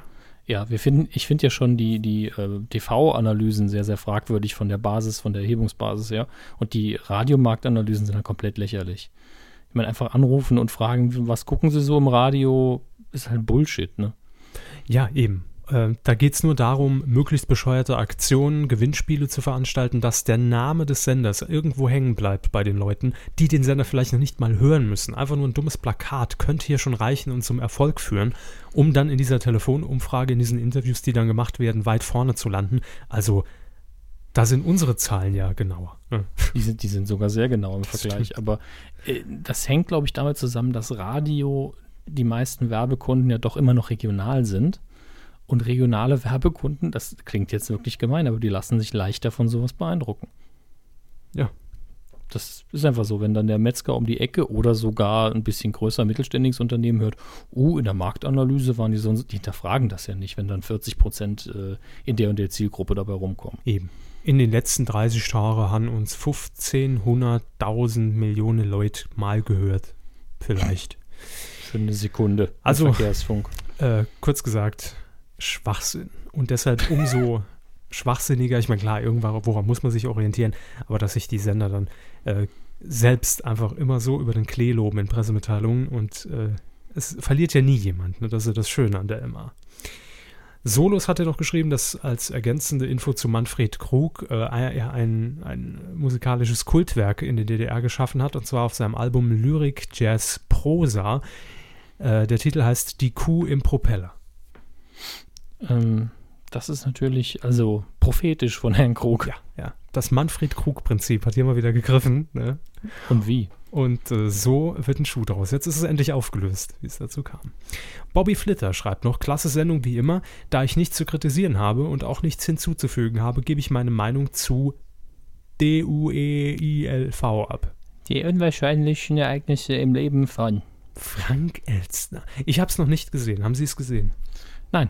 Tja, ich will es mir deshalb lieber Bobby Flitter, das ist sehr nett von dir, Grüße an Michael Schanze, aber ich werde mir jetzt die Rezension nicht durchlesen, weil ich es mir gerne unvoreingenommen ne, mhm. äh, anschauen werde. Aber ihr könnt das gerne tun, wenn ihr eine Meinung dazu habt oder wenn ihr eine Meinung zu den Themen von heute habt, zum RTL-Programm oder zu, äh, zum ZDF, zu Big Brother, gerne einfach hier unter die Folge 176 auf medienq.de www.ftf.de. Und dann wollen wir noch äh, ganz schnell Danke sagen für zwei Spenden, die uns erreicht haben in der vergangenen Woche. Das ist einmal Thomas W. Danke für fünf tolle Jahre, macht weiter, so schreibt er. Vielen Dank dafür. Und Eva W. Und sie schreibt, weil eure Milch frei von Allergenen ist und, eu und ich euren Podcast liebe. Grüße nach Hamburg an Eva W. Dankeschön. Und wenn ihr uns unterstützen wollt, dann klickt einfach mal oben auf medienq.de auf diesen kleinen Button, der sich dort nennt Support. Ja. Nee, Q unterstützen heißt es und die Seite heißt ja. medienq.de slash support. So. So rum wird ein Schuh draus wiederum. Ja. Haben wir ja schon zwei ja. Schuhe, schon ein paar. Ah, Wahnsinn. Und auch noch danke an unsere Patronen da draußen. 358 Dollar im Moment. Sehr, sehr lieb von euch. Kann gern weitergehen. Film. Kurz durchgeatmet, wir sind im Filmsegment und auch hier geht es äh, gleich weiter. Vorhin hatten wir es im Fernsehbereich, wir kommen nachher nochmal im Funkbereich leider dazu und auch im Filmbereich haben wir eine Todesmeldung leider zu vermelden. Ja, ähm, ich wollte gar nicht zwingend damit anfangen, aber machen wir es eben. Ähm, James das Garner ist hinter uns, da ist die Stimmung ja, direkt gelockert. Ist, stimmt, äh, James Garner ist leider von uns gegangen. Am 19. Juli ist er verstorben. Ähm, er ist ein 28er Jahrgang und äh, wenn man, wenn ihr ihn jetzt nicht vom Namen her kennt, ein Bild würde reichen. Ihr wüsstet, ah ja, stimmt, ich habe irgendwann mal was mit ihm ge geguckt. Ist nur ein Podcast er, dumm, ne? Ja, ist natürlich ja. dumm, aber dafür gibt es ja Google. Ähm, er wurde, ich glaube, in Deutschland war er vor allen Dingen bekannt durch die Serien, in denen er mitgespielt hat, insbesondere natürlich The Rockford Files. Ich weiß gar nicht mehr, welcher Sender das war, aber er hat irgendwann hat äh, der Sender mal damit geworben, dass äh, jede Frau für Herrn Rockford gerne ihren Rockford wirft. Fand ich äh, brillantes Marketing. Ist, ist, ja nicht schlimm. Hat, nee, dort den, den, ja, hat in der Serie den Detektiv Jim Rockford gespielt. Mir persönlich ist äh, Herr Garner vor allen Dingen deswegen äh, stark in Erinnerung geblieben, weil er in äh, der Filmadaption der Serie Maverick, den, was eine Western-Comedy-Serie war, auch wieder mitgespielt hat. Das Ganze äh, wurde mit Mel Gibson in der Hauptrolle äh, verfilmt und wie gesagt, er hat da eben auch wieder mitgespielt und da fand ich ihn hervorragend. Hat eine hervorragende Leinwandpräsenz. Aber es gab auch sehr viele bekannte Filme mit in, äh, darüber hinaus, über Maverick hinaus, in denen er mitgespielt hat. Unter anderem The Great Escape, der vermutlich sehr bekannteste Film ist in den USA, in, in denen er mitgespielt hat. Da geht es ja, glaube ich, um die Flucht aus einem. Ist es gerade schauen? Ja, genau. Es ist aus einem Gefangenenlager im Zweiten Weltkrieg. Und das muss ein ganz, ganz großer Klassiker sein, den ich bisher auch noch nicht geschaut habe. Ich habe es definitiv vor. Mir wird neulich noch berichtet, äh, wie gut er ist. Ähm, in den letzten Jahren wurde es natürlich ein bisschen dünner, aber er war in Space Cowboys dabei. Space Cowboys, wie ich immer wieder sage, einer der langweiligsten Filme, die ich je gesehen habe. Aber die Schauspieler waren alle verdammt gut, unter anderem er. Und 2004 war er noch in The Notebook zu sehen. Ich glaube, der hatte doch diesen unfassbar schlechten deutschen Titel, den ich schon wieder völlig vergessen habe. Ähm, das gilt aber als nee, äh, ich müsste jetzt wirklich nachschauen. Das digitale Notizbuch. Nee. Ich, ich muss es jetzt überprüfen, weil, weil ich mich zu erinnern glaube, dass der furchtbar war. Oder, oder sie haben tatsächlich einfach nur The Notebook genommen.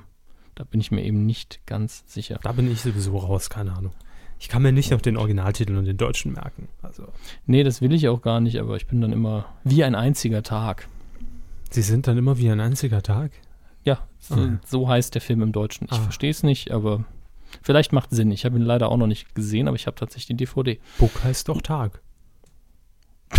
Ja, Note heißt wie ein. Hm? Einzige. Wie ein einziger. Ja, so eine. Funktioniert ja nicht. Note. Ja, sorry. Desk Note. Laptop ohne Akku. Ist an einem Ja. einzigen Tag leer. Also, jetzt hergeleitet. Sind, sind wir leider von dem, von der, also leider in Anführungsstrichen von der traurigen Nachricht weg, aber Ja, aber wir, wir, mein, wir, sind halt dafür bekannt, dass wir auch Todesmeldungen einfach ein bisschen auflockern. Also nicht in dem Sinn, aber wir, ne, was bleibt Ja, uns anderes übrig? Wir, wir trauern natürlich, aber ähm, ja, geht ja auch weiter. muss. Muss, es ist das Traurige, Ähm, aber Ich hasse es jetzt, das zu einer Überleitung zu nutzen, aber leider können, geht sie es können auch. jingeln, einfach. Nee, nee, ich kann noch nicht jingeln. Leider geht es auch weiter mit einer Filmreihe, wo ich gedacht habe, jetzt können wir doch endlich mal aufhören damit. Der erste Teil war doch noch richtig gut, ähm, nämlich Flug der Karibik. Da wurde der fünfte Teil angekündigt. Der Ah, fünfte. Ja. Heißt das für mich, sollte man den ersten gucken, oder? Nee, also sie, den ersten sollten sie gucken, weil der erste in meinen Augen wirklich ein schöner, gut gemachter Abenteuerfilm ist, der mit einem eigenen Flair daherkommt. Zwei und drei waren schon so ein bisschen Bauchweh, aber noch in Ordnung. Der, der vierte, der war einfach nur noch, warum? Ich mag die Schauspieler, aber das andere war dann nicht mehr schön. Und jetzt soll es am 7. Juli 2017 den fünften Teil geben mit dem Untertitel Dead Men Tell No Tales. Ähm, bin gespannt, ob man den Karren jetzt komplett gegen die Wand fährt oder ob das halbwegs vernünftig wird dann. Ich weiß es aber nicht. Den Kahn gegen die Wand. Ja, genau. Ah, Wie in einer Nussschale zerquetscht. den Kahn. Olli Kahn wird in einer Nussschale Featuring. Martin Semmelrogge, alles klar. Die Star Wars News der Woche. Endlich mal gute Nachrichten, ne? Ja, äh, Also für den Filmbereich jetzt, anhand der letzten beiden Themen, ist das ja jetzt schon der, der, der gute Bereich. Immer. Hm. Star Wars News der Woche sind immer der beste Bereich. Was haben sie diesmal Äh, ausgebuddelt aus irgendwelchen Hinter, Hinterhofblocks? Dieses Mal nicht. Diesmal ist eigentlich die Fortsetzung willst du eine Star Wars News kaufen? ja, ja, von, von äh, dem ersten Video, das wir vom Set gesehen haben. Ähm, Ich hab es einen gibt Seien Sie doch mal still. Sonst beschweren Sie sich doch immer, dass im Filmbereich nichts zu melden haben. Jetzt labern Sie die ganze Zeit dazwischen. Ja, ich bin so, Was denn so los? nervös. Weil Sie nicht wissen, was jetzt kommt? Doch, natürlich, ein Video kommt jetzt. Dann wissen Sie es doch. Ist doch schön. Ja, aber ich bin trotzdem nervös, weil es um Star Wars geht. Mein Lieblingsfilm, meine Lieblingsfilmreihe. Gut. J.J. Abrams ist mal wieder aufgetreten in einem Video vom Set von Episode 7, um äh, wieder mal den, äh, die Aktion Force for Change äh, zu bewerben, bei der man eben als äh, mitmachender Mensch durch eine kleine Spende entweder ein Set-Visit gewinnen kann oder eben eine Rolle in Episode 7 und noch allerhand anderen Kram und man kriegt auch sehr früh mal ein, garantiert ein T-Shirt oder ein Poster oder so. Mhm. Äh, in den Videos zeigt er aber neben seiner Rede von wegen, ja, gib doch Geld aus, auch immer wieder im Hintergrund so ein paar Kleinigkeiten. Beim ersten Mal war es jetzt gar nicht mal so viel, da war es einfach nur ein Monster und ein kleiner Alien. Ich glaube, es war sogar nur das Set und ein, und ein kleiner Alien. Dieses Mal war es aber ein X-Wing, ähm, eines der bekanntesten Raumschiffe aus dem Star Wars-Universum, aber mit einem leicht veränderten Design. Und es war auch nicht, wie jetzt viele Nerds denken werden, der Z95 Headhunter, der nur normale Flügel hat und keine X-Flügel, sondern nur ein sehr ähnliches Design. Ist immer noch viel näher am normalen X-Wing dran. Sich Und über fiktive Raumschiffe zu informieren, ne? das Ja, geht über nicht nee, das wusste ich auswendig. Ja, nee, nee, ähm, ist schon klar, aber dass man Interesse an fiktiven Sch äh, Raumschiffen, die es nicht gibt, ist. Fiktiv und nicht gibt, naja. Ähm, und dann gab es noch so was. Sie wissen genau, was ich meine. Sie müssen es nicht ins Lächerliche ziehen. Sie, ja. Äh, es gab noch äh, ein ganz kleines Schmanker für die Hardcore-Freunde. Nämlich äh, ganz am Schluss gab es noch einen kleinen Droiden, der durchs Bild gehuscht ist. Den ich musste jetzt tatsächlich nachgucken, wie er heißt. Ähm, der Karl. MSI 6 Series Repair Droid heißt er wohl offiziell oder der Maus Droid. Ähm, das ist einfach nur so ein kleiner schwarzer Kasten, der ab und zu durch die, äh, durch die ähm, Gebäude und Raumschiffe und Stationen des Imperiums gehuscht ist und immer natürlich seine typischen Geräusche von sich gegeben hat. Und äh, der hat auch noch einen kleinen Auftritt, was ich sehr sympathisch fand. Ähm, das Video wird jetzt veröffentlicht, da es, äh, glaube ich, noch eine Woche oder zwei dauert, bis die Aktion Force for Change beendet ist. Ich habe euch den Link natürlich auf äh, den Blog medienco.de zu dieser Folge reingetan und dann könnt ihr teilnehmen, wenn ihr denn wollt. Soweit die Star Wars News. Sind Sie damit zufrieden? Hammer. Hm. Gott sei Dank. Hm. Sie haben mich mal wieder sehr befriedigt. Jetzt wird's widerlich. Die Kinocharts vom vergangenen Wochenende, was der 17.7. bis der 20.7. ist, ähm, raus aus dem Top 5. Jetzt, nachdem ich weiß, wie man es ausspricht, jetzt weiß ich es wirklich, weiß ich es wirklich, ist die Frage. Maleficent? Jetzt weiß ich wirklich nicht mehr. Gut, dann äh, ist der Platz 6. Malef Malefiz, die dunkle Fee, genau. Ist auf Platz 6. Auf Platz 5, zwei runter von der 3. Das Schicksal ist ein mieser Verräter. Auf Platz 4, zwei runter von der 2. Rico, Oscar und die Tieferschatten. Der Kinderfilm. Und auf Platz 3 der erste Neuansteiger. Wir sind die Neuen. Ähm, ein deutscher Film, wenn ich das richtig in Erinnerung habe, eine WG von alten Leuten und eine WG von jungen Leuten trifft da irgendwie zusammen. Ähm, also die alten Leute sind äh, um die 60 und äh, die gründen eine Studenten-WG neu, weil sie einfach kein Geld mehr haben.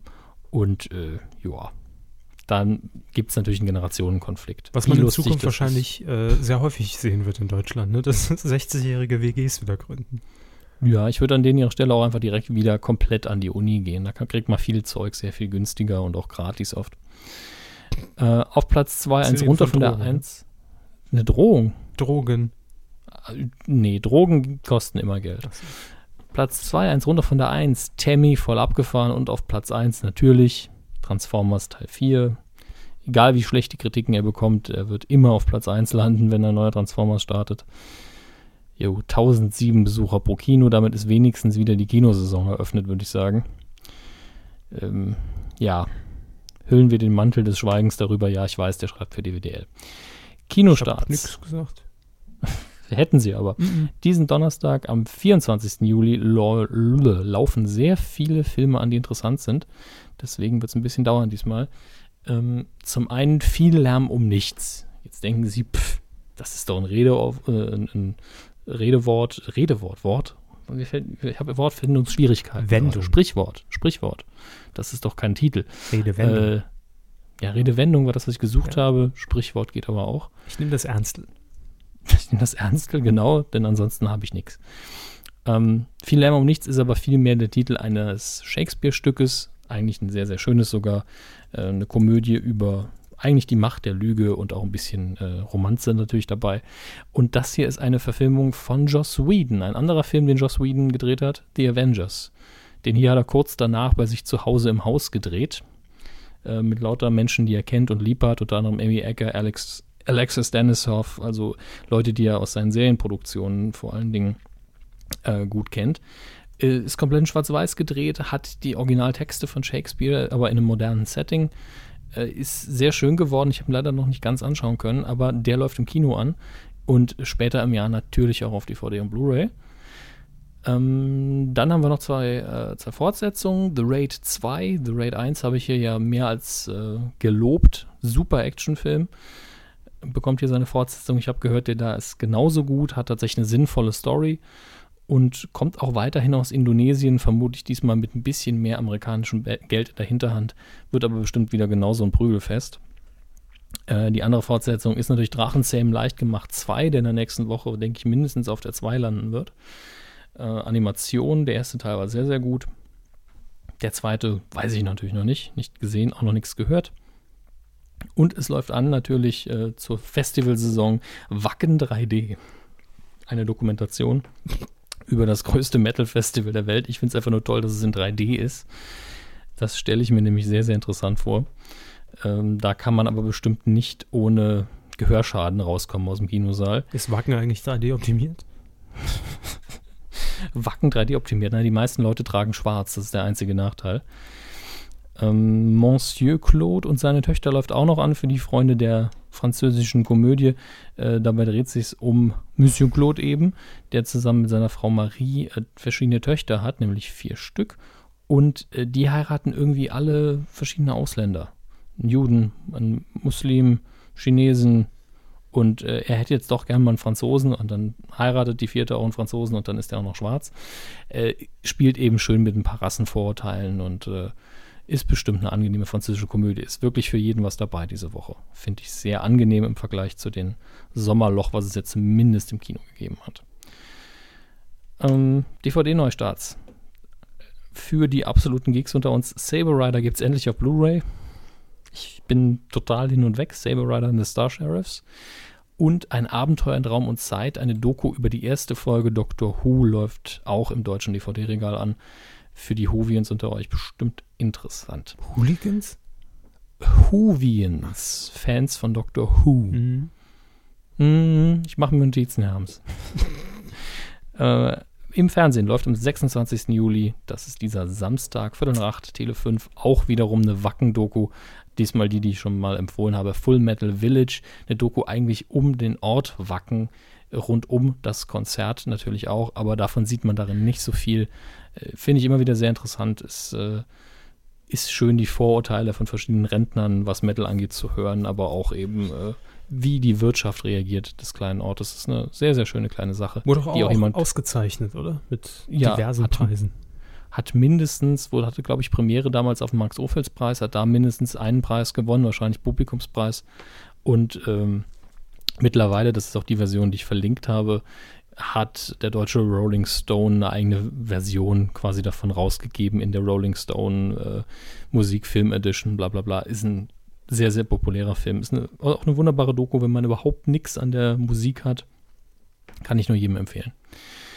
Ja, damit bin ich mehr oder minder durch den Filmbereich gehetzt jetzt. Wir haben aber auch schon sehr viel Zeit verbraten heute. Ja, und die dritte Todesmeldung in dieser Folge der Medienkuh.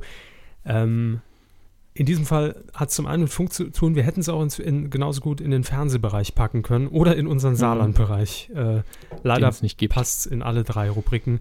Nämlich äh, Radio- und Fernsehmoderator Manfred Sechsauer ist ähm, gestorben und zwar am Sonntagmorgen hier in Saarbrücken. Hat er auch äh, bis zum Schluss jetzt gelebt. Im Alter von 83 Jahren, was mich erstmal sehr schockiert hat, weil ich ihn niemals auf 83 geschätzt hätte. Tito, der hatte doch, also vielleicht hat er sich die Haare gefärbt, aber ich habe ihn nur mit dunklen Haaren in Erinnerung. Teilweise auch ein bisschen was machen lassen im Gesicht, also zumindest aufgespritzt. Erinnere ich mich, war ein Bekannter von mir mal einen PR-Beitrag beim Schönheits... Egal. Ähm, Naja, mein Gott, das ist ja, Ja, nichts Schlimmes. nee, natürlich nichts Schlimmes. Aber 83 habe ich einfach als Alter wirklich, ich, das muss ein Schreibfehler sein. Ich hätte vielleicht so Mitte 60, Ende 60 hätte ich ihn geschätzt. Ne?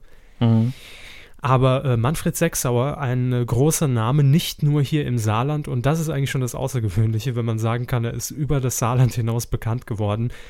Ähm, er hat nämlich in den 60er Jahren, Mitte der 60er, wirklich für Furore im Radio gesorgt, als er damals bei der Europawelle, was jetzt SR1 ist, hat er immer noch, trägt er immer noch daher diesen Zusatz Europawelle, wirklich für Aufsehen gesorgt, weil in den 60ern, als äh, hier vielleicht die Musik noch nicht ganz so fortgeschritten war, da hat man halt vielleicht noch mehr Schlager gehört, ja, und äh, er hat mit seiner Sendung im Saarländischen Rundfunk mit Hallo Twen hat er erstmals wirklich Platten aus äh, USA, aus England hier gespielt, also Rock, Blues äh, hat, er, hat er hier etabliert.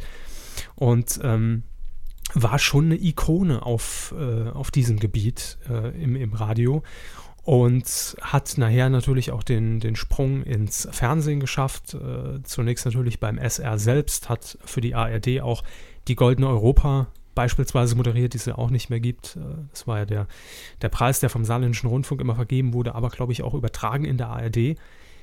Hat dann äh, für den SR selbst natürlich einige Formate moderiert, war auch sozial sehr engagiert für die SOS Kinderdörfer. Da hat er sehr viele Jahre sehr viel Geld äh, gesammelt, hat auch das saarländische Verdienstkreuz, glaube ich, äh, dafür erhalten. Zu Recht natürlich, obwohl er gar kein Saarländer ist. Ursprünglich geboren äh, in Baden-Baden. Dann natürlich beim Südwestrundfunk äh, erste Gehversuche äh, absolviert, dann ins Saarland gewechselt und hier auch jetzt äh, bis zu seinem Tode eben gelebt. Und ähm, ja, Manfred Sechsauer, eine Ikone des Rundfunks, muss man ganz klar so sagen, als äh, das Ganze auch noch über, über Mittelwelle lief, die Europawelle und äh, nicht nur hier im, im Saarland oder in Deutschland gehört wurde, sondern auch über die Grenzen hinaus. Und er hat wirklich Radiogeschichte geschrieben, ganz klar. Und ist definitiv ein äh, Charakter, der Radio und Fernsehen geprägt hat und natürlich sozial auch noch engagiert darüber hinaus war. Äh, er wird fehlen, definitiv. Und es hat mich schon, äh, muss ich ehrlich sagen, obwohl es jetzt überhaupt nicht meine Generation ist, aber er steht für eine Generation. Ähm, und gerade für auch eine Musikgeneration, die sich da in den 60er Jahren eben gebildet hat. Äh, mir tut es sehr leid, muss ich sagen. Mir auch. Also ich habe es natürlich indirekt durch meine Eltern immer mitbekommen, Ja. dass der Name öfter mal gefallen ist und ich habe ihn bestimmt als Kind auch öfter mal moder- moderieren hören. Aber es ist mal wieder so eine Instanz, die einfach weg ist. Eben. Und in dem Fall dann auch noch eine regionale, das fühlt sich halt dann irgendwie immer näher an, als es vielleicht wirklich ist, aber ähm, hat, ist definitiv jemand, der die Medienlandschaft hier stark mitgeprägt hat. Und auch, wo wir vorhin dieses Kontrastprogramm, ne, wo wir vorhin über die, über die Marktanalyse der Radiosender geredet haben, äh, Manfred Sechsauer ist einfach noch dieses Original, was man auch Radiomoderator bezeichnen darf, der diese Bezeichnung noch verdient hat, weil er einfach äh, mit Leidenschaft dabei ist, aber auch ein enormes Musikwissen einfach hat, auch viele Stars natürlich bekannt gemacht hat, auch äh, äh, eingeladen hat in seine Sendung, von denen man hier vorher noch nie was gehört hat und einfach das gespielt hat, was er in diesem Moment für richtig hielt, was vielleicht den Puls der Zeit treffen könnte und was die Leute vielleicht hören wollen. Also damals war Radiomoderator ja wesentlich mehr als einfach nur, ich spiele jetzt meine Playlist drauf und runter. Äh, nee, er hatte eben wirklich dieses Wissen und das hat er mitgebracht und das zeichnet ihn eigentlich aus und damit hat er diese Bezeichnung definitiv auch verdient. Äh, und Radio war seine große Leidenschaft und ja, er wird fehlen und muss hier Erwähnung finden, ganz klar. Quotentipp. In der vergangenen Woche haben wir getippt die, äh, ich nenne es jetzt mal bewusst Neuauflage von Schlag den Star und zwar der Wendler gegen Axel Stein. Wer hat gewonnen? Äh, Axel Stein, ich glaube, der Wendler hat ein Spiel gewonnen und Axel Stein, glaube ich, sieben oder so. Ja, läuft doch super. Ja, ähm, der Wendler war auch Publikumsliebling an dem Abend. Nicht. Sie meinen das nicht so ganz ernst, ne? Gut. Gut. Und wir wollten dieses äh, Ereignis natürlich tippen und haben das getan. Sie sagten, Herr Hammes. Ich sagte 11 Prozent. Ja, Gesamtmarktanteil ab drei Jahren. Ich wiederum sagte, na, ich bleibe bei einstellig. 9,9. Die ist doch zweistellig. Also vorm Komma, ja. Es waren tatsächlich, es war tatsächlich ein zweistelliger, äh, zweistelliges Ergebnis, aber es war jetzt nicht so weit von ihrem Tipp weg wie von meinem. Daher haben sie gewonnen. Es waren nämlich 10,4. Damit genau. denkbar knapp gewonnen. Ja, in der Gesamtauswertung, bei der ihr natürlich auch mitspielen könnt, liegen wir damit immer noch von den Punkten her gleich auf, beide sieben Punkte. Aber ihr wart wie immer viel, viel besser. Auf Platz 1 liegt mal wieder Litram Forever. Glückwunsch. Mit Ja. 10,3 Prozent, nur 0,3 äh, 0,1 Prozentpunkt daneben. Und auf Platz 1 ebenfalls mit 10,2. Bro Jadis, Jade oder Brojadis. Ich kann es nicht wirklich aussprechen. Ja, wie auch immer. Herzlichen Glückwunsch an euch beiden. Äh, was tippt man diese Woche? Das ist eine gute Frage. Ich muss nachschauen. Wir tippen diese Woche Lebe mein Leben Austausch mit Folgen. Läuft das neu an? Ja, neu in der Wiederholung. Hm. Wir tippen eine Wiederholung einer Sendung, von der ich noch nie gehört habe. Ja, aber ich fand es irgendwie witzig, weil wir hatten jetzt die letzte Zeit so viel, so viel Mainstream, äh, WM, Schlag den Star und äh, Wetten das und sowas. Da habe ich gedacht, greife ich mal einfach sowas raus, so ein Underdog, den man schlecht schätzen kann. Ähm, läuft am Montag, 28. Juli, 20.15 Uhr, also Primetime, bei RTL 2 und ist ein Format aus dem Jahr 2013. Ich glaube, lief im Oktober, November, Dezember, so um den Dreh. Gab, glaube ich, nur zwei Folgen von und ist im Prinzip Frauentausch nur mit, also nur ohne Frauen. Also es einfach, es tauschen einfach zwei Leute ihr Frauen. Leben komplett so mit Beruf und Job und äh, der eine wohnt dann dort und der andere wohnt dann dort und muss gucken, wie er ne, damit klarkommt. Das ist natürlich ein, ein gesellschaftlich-soziales Experiment, bla bla, Assis, danke. So, ähm, nee, ich weiß es nicht, ich habe das Format nicht gesehen, aber ist RTL 2 halt. Ne? So. Sie tippen, 6,2, dann gehe ich mit sieben ins Feld. Hm, Grüße. Hoffentlich sind Sie geimpft. ähm, ihr könnt mittippen auf titelschmutzanzeiger.de. Dort könnt ihr euren Tipp abgeben für Lebe mein Leben.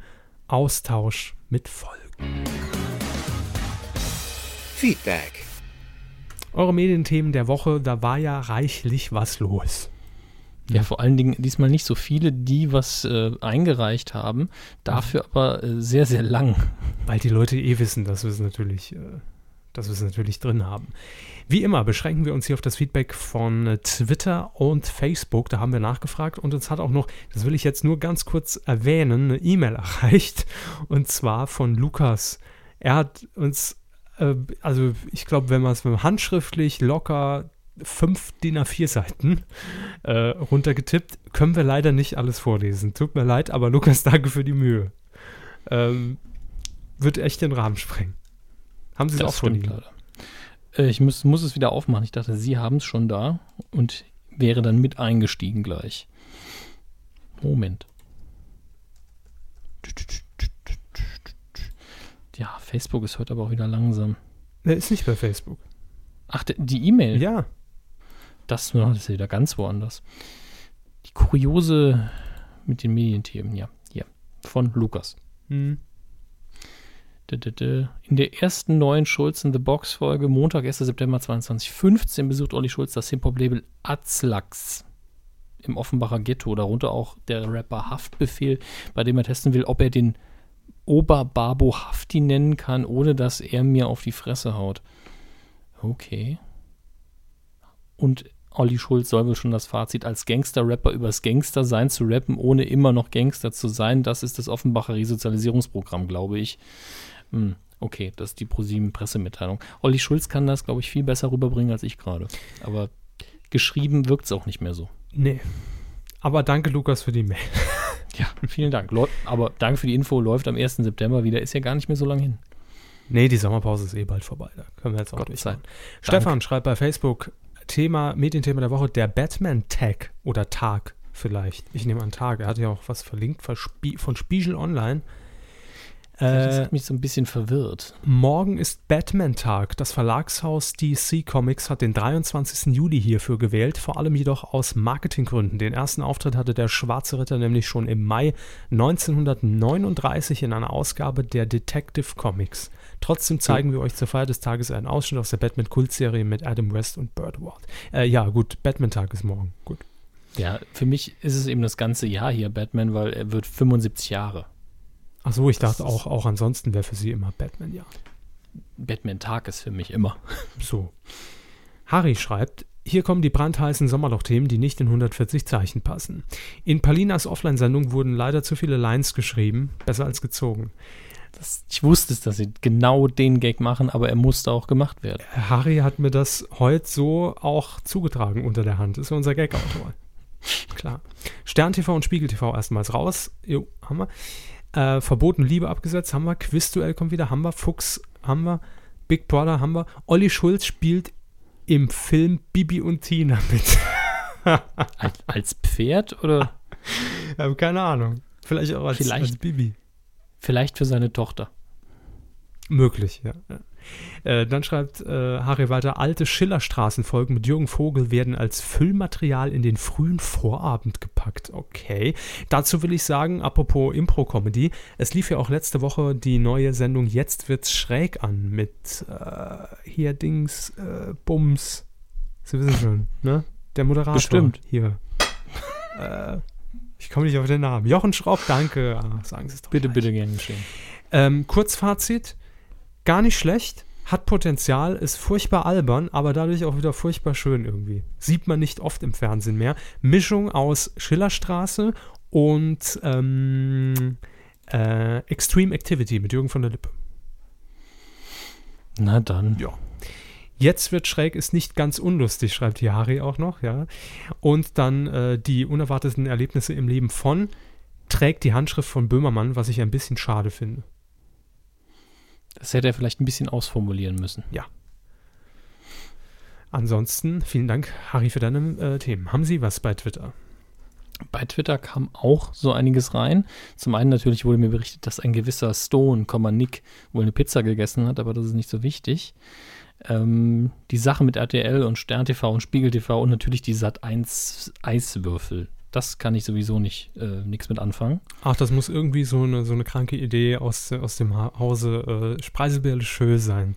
Äh, Das kann natürlich sein. Ja. Äh, der Beitrag kam auch von Nitram Forever. Äh, müsst ihr uns dann irgendwann mal genauer erklären. der macht auch mit, aber den kenne ich ja nicht. Ja.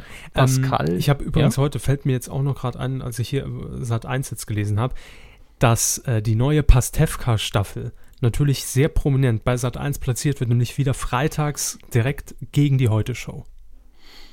Ja. Die Dödel, echt. Äh, Aber gut, Sat 1 ist ja eh nur noch Zweitverwertung. Kauft man sich, kauft man sich eher als Fan auf DVD, ne? das ist richtig. Oder man guckt es bei MySpaß so. Oder im Kino. Ist ja auf großer Kinotour, Kino. Herr Pastewka, durch die Republik, die ganze Staffel am Stück durch, mit Bastian Pastewka auch in, in, in jeder Stadt dabei, mit Hintergrundinfos und Infos und äh, Interviews, wollte ich sagen, und so weiter und so weiter. 25 Euro kostet, glaube ich, eine Karte. Könnte sich durchaus lohnen, wenn es in eurer Nähe ist. Ja, klingt auf jeden Fall interessant. Ähm, Verzeihung. Pascal ten Bosch schreibt ein paar Dinge, die wir schon haben. Und dann das Neo-Magazin ist halb rum. Hä? Ah, die Sommerpause. Jetzt, jetzt sehe ich das erst richtig. Das ist Ah. natürlich sehr informativ. Danke. Ähm, Harry Bossos schreibt, das nimmt die aus. Es ist einfach wenig Kommentare. James Garner verstorben, schreibt Ziegelei, kein Stern, Spiegel TV bei RTL. Und es ist Sommer. Gönnt euch also ein Eis bei der Aufnahme. Nicht schmatzen. Nom, nom, nom. Eis. Hier schreibt uns noch Palma, äh, neue Impro-Comedy-Show auf RTL mit Ralf Schmitz, Hotel zu Hause, bitte stören, heißt die Sendung. Ja. Ähm, ich habe auch hier direkt das Prädikat hinten dran stehen von Palma. Mega Flop. ja, warten wir es ab. Geben wir, geben wir Herrn Schmitz einfach mal eine Chance. Dann haben wir äh, hier noch ein Thema von ihm, zwar nicht Filmfunk oder Fernsehen, sondern Print. Bundespräsidenteninterview im Spiegel. Ich habe es nicht gelesen. Ich habe nur gesehen, dass Kai Diekmann irgendwas äh, äh, getwittert hat, wohl irgendein Brief vom Bundespräsidenten an Kai Diekmann. Irgendwie also Hashtag Schlammschlacht. So. Fassen wir es so Mai- zusammen. My Other Clone hat ein paar Sachen, die wir tatsächlich überhaupt nicht hatten bisher. Beckmann, I Am Back, warum auch immer. Ähm, dann Bayerischer Rundfunk wagt sich ins Neuland mit Ulmen Webserie. Mhm. Habe ich gar nicht Ich auch mitbekommen. nicht. Das ist Bayern. Dann, dann Udo singt für Merkel. Ich frage mich jetzt, welcher Udo? Lindenberg? Ah, der. Glaube ich. Äh, und- Und Nickelodeon schickt Kids auf die Straße. Kinderarbeit ist sowieso verboten, aber ich nehme an, es ist ein neues Sendungsformat. ich hoffe Ist auch. Das war's schon bei Twitter. Hier schreibt noch äh, Palmer weiter, äh, Ingo Lenzen bekommt eigene Ger Gerichtsshow bei Sat1 Gold mit dem Titel Rechts vor Links. Nee, Spaß, schreibt er. dahin. Puh, Gott sei Das Dank. Aber ganz ehrlich, ist Sat1 hätte sein können. Ne? Nicht mit dem Titel. So, ähm, was haben wir denn hier noch? Also vieles hatten wir natürlich. Ähm, logischerweise Stern TV, Spiegel TV, Wendler, Stein schlägt ausgebuhten Wendler, ja. Hatten wir schon. Ah, Pro7 äh, hat im Übrigen auch eine Sendung von Offline Worldwide Weg äh, in Tel Aviv gedreht. Äh, da hat man jetzt aus aktuellem Anlass gesagt, die strahlen wir vielleicht besser nicht aus. Ganz gut so, ne? So, und dann hat Kev Schö Das ist aber auch sehr viel, was wir schon haben. die Medienthemen. Ich mach's ganz kurz. Spiegel, Stern haben wir. Verbotene Liebe haben wir. HD Plus. Was? Will Helgoland ich glaube, mit, ich glaube, ja. mit HD ausstatten und damit einen Weltrekord aufstellen? Hm. Aha. Vielleicht ist es dann das einzige Land, das flächendeckend mit HD ausgestattet ist. Mhm. Äh, Rising Star Jury bekannt, ja, das hätten wir vorhin auch noch erwähnen können bei dem RTL Roundup. Anastasia, Joy, Joy Denalani, Gentleman und Sascha. Eigentlich Premium. Für eine Castingshow auf jeden Fall. Pro7 verzichtet haben wir schon. Impro ist back haben wir schon. Äh, Nachfolgerin für die damals 2007 erste schwerbehinderte Moderatorin im deutschen Fernsehen Bettina Eistel bei Menschen das Magazin im ZDF. Gefunden? Wahrscheinlich. Ja. Okay. Ist die Frage, ob jetzt die Nachfolgerin auch behindert ist. Was, Weiß ich nicht. Keine Ahnung. Also Men Menschen, das Magazin ist ja äh, diese, diese Aktion Mensch-Geschichte, hieß es früher, glaube ich. Und deshalb hat man wahrscheinlich auch gesagt, platzieren wir dort auch eine behinderte Moderatorin. Warum nicht? Ist ja kein Problem. Ähm, weiterhin endlich Sendeplätze für Pastewka. Ab dem 5.9. geht's los. Freitags 22.50 Uhr in einer Doppelfolge. Äh, b, b, p- ja, das andere, das haben wir ja alles quasi schon. Ja. Bachelorette und sowas. Und, Genau. Ja. An der Stelle aber nochmal Danke an Thorsten, der mich auf die Dietmar Schönherr-Meldung hingewiesen hat. Mhm. Ähm, lustig finde ich aber tatsächlich noch diese eine Nachricht von, von Palmer. Eben gelesen, dass der Ex-Freund von Mickey Beisenherzes Ehefrau bei der Bachelorette mitmacht. Macht mit dieser Information, was ihr wollt. Moment, ich, äh, mir fehlt gerade so ein Papier zum Knüllen und zum Wegwerfen. Mickey. Beisenherzes.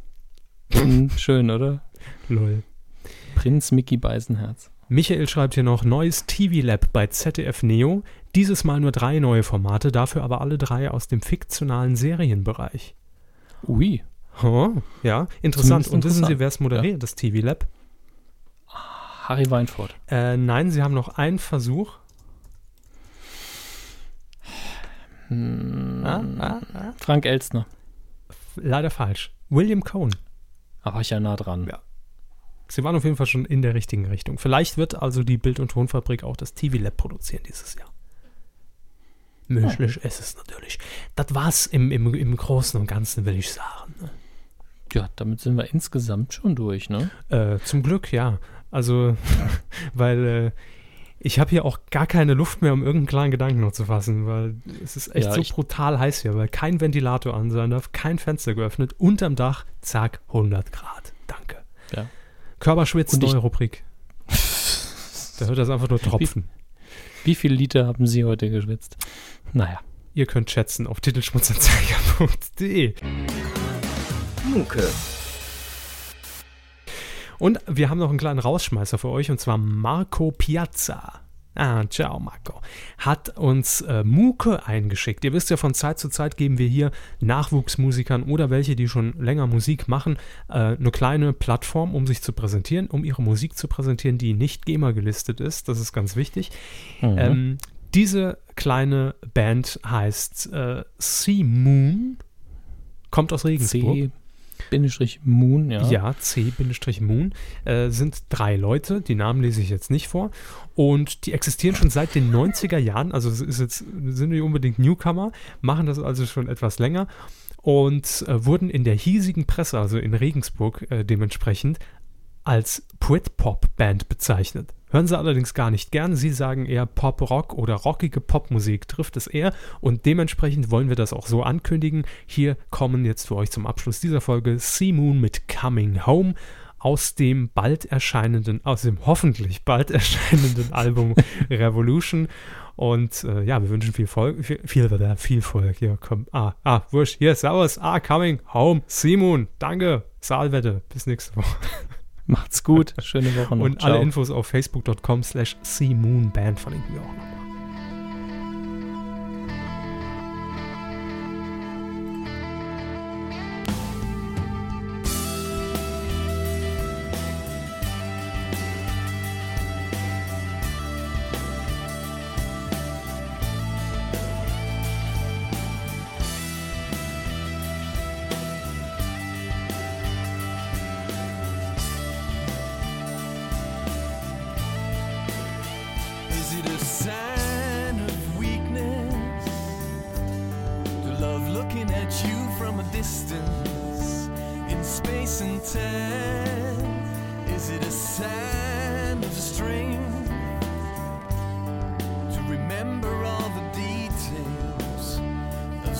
And time?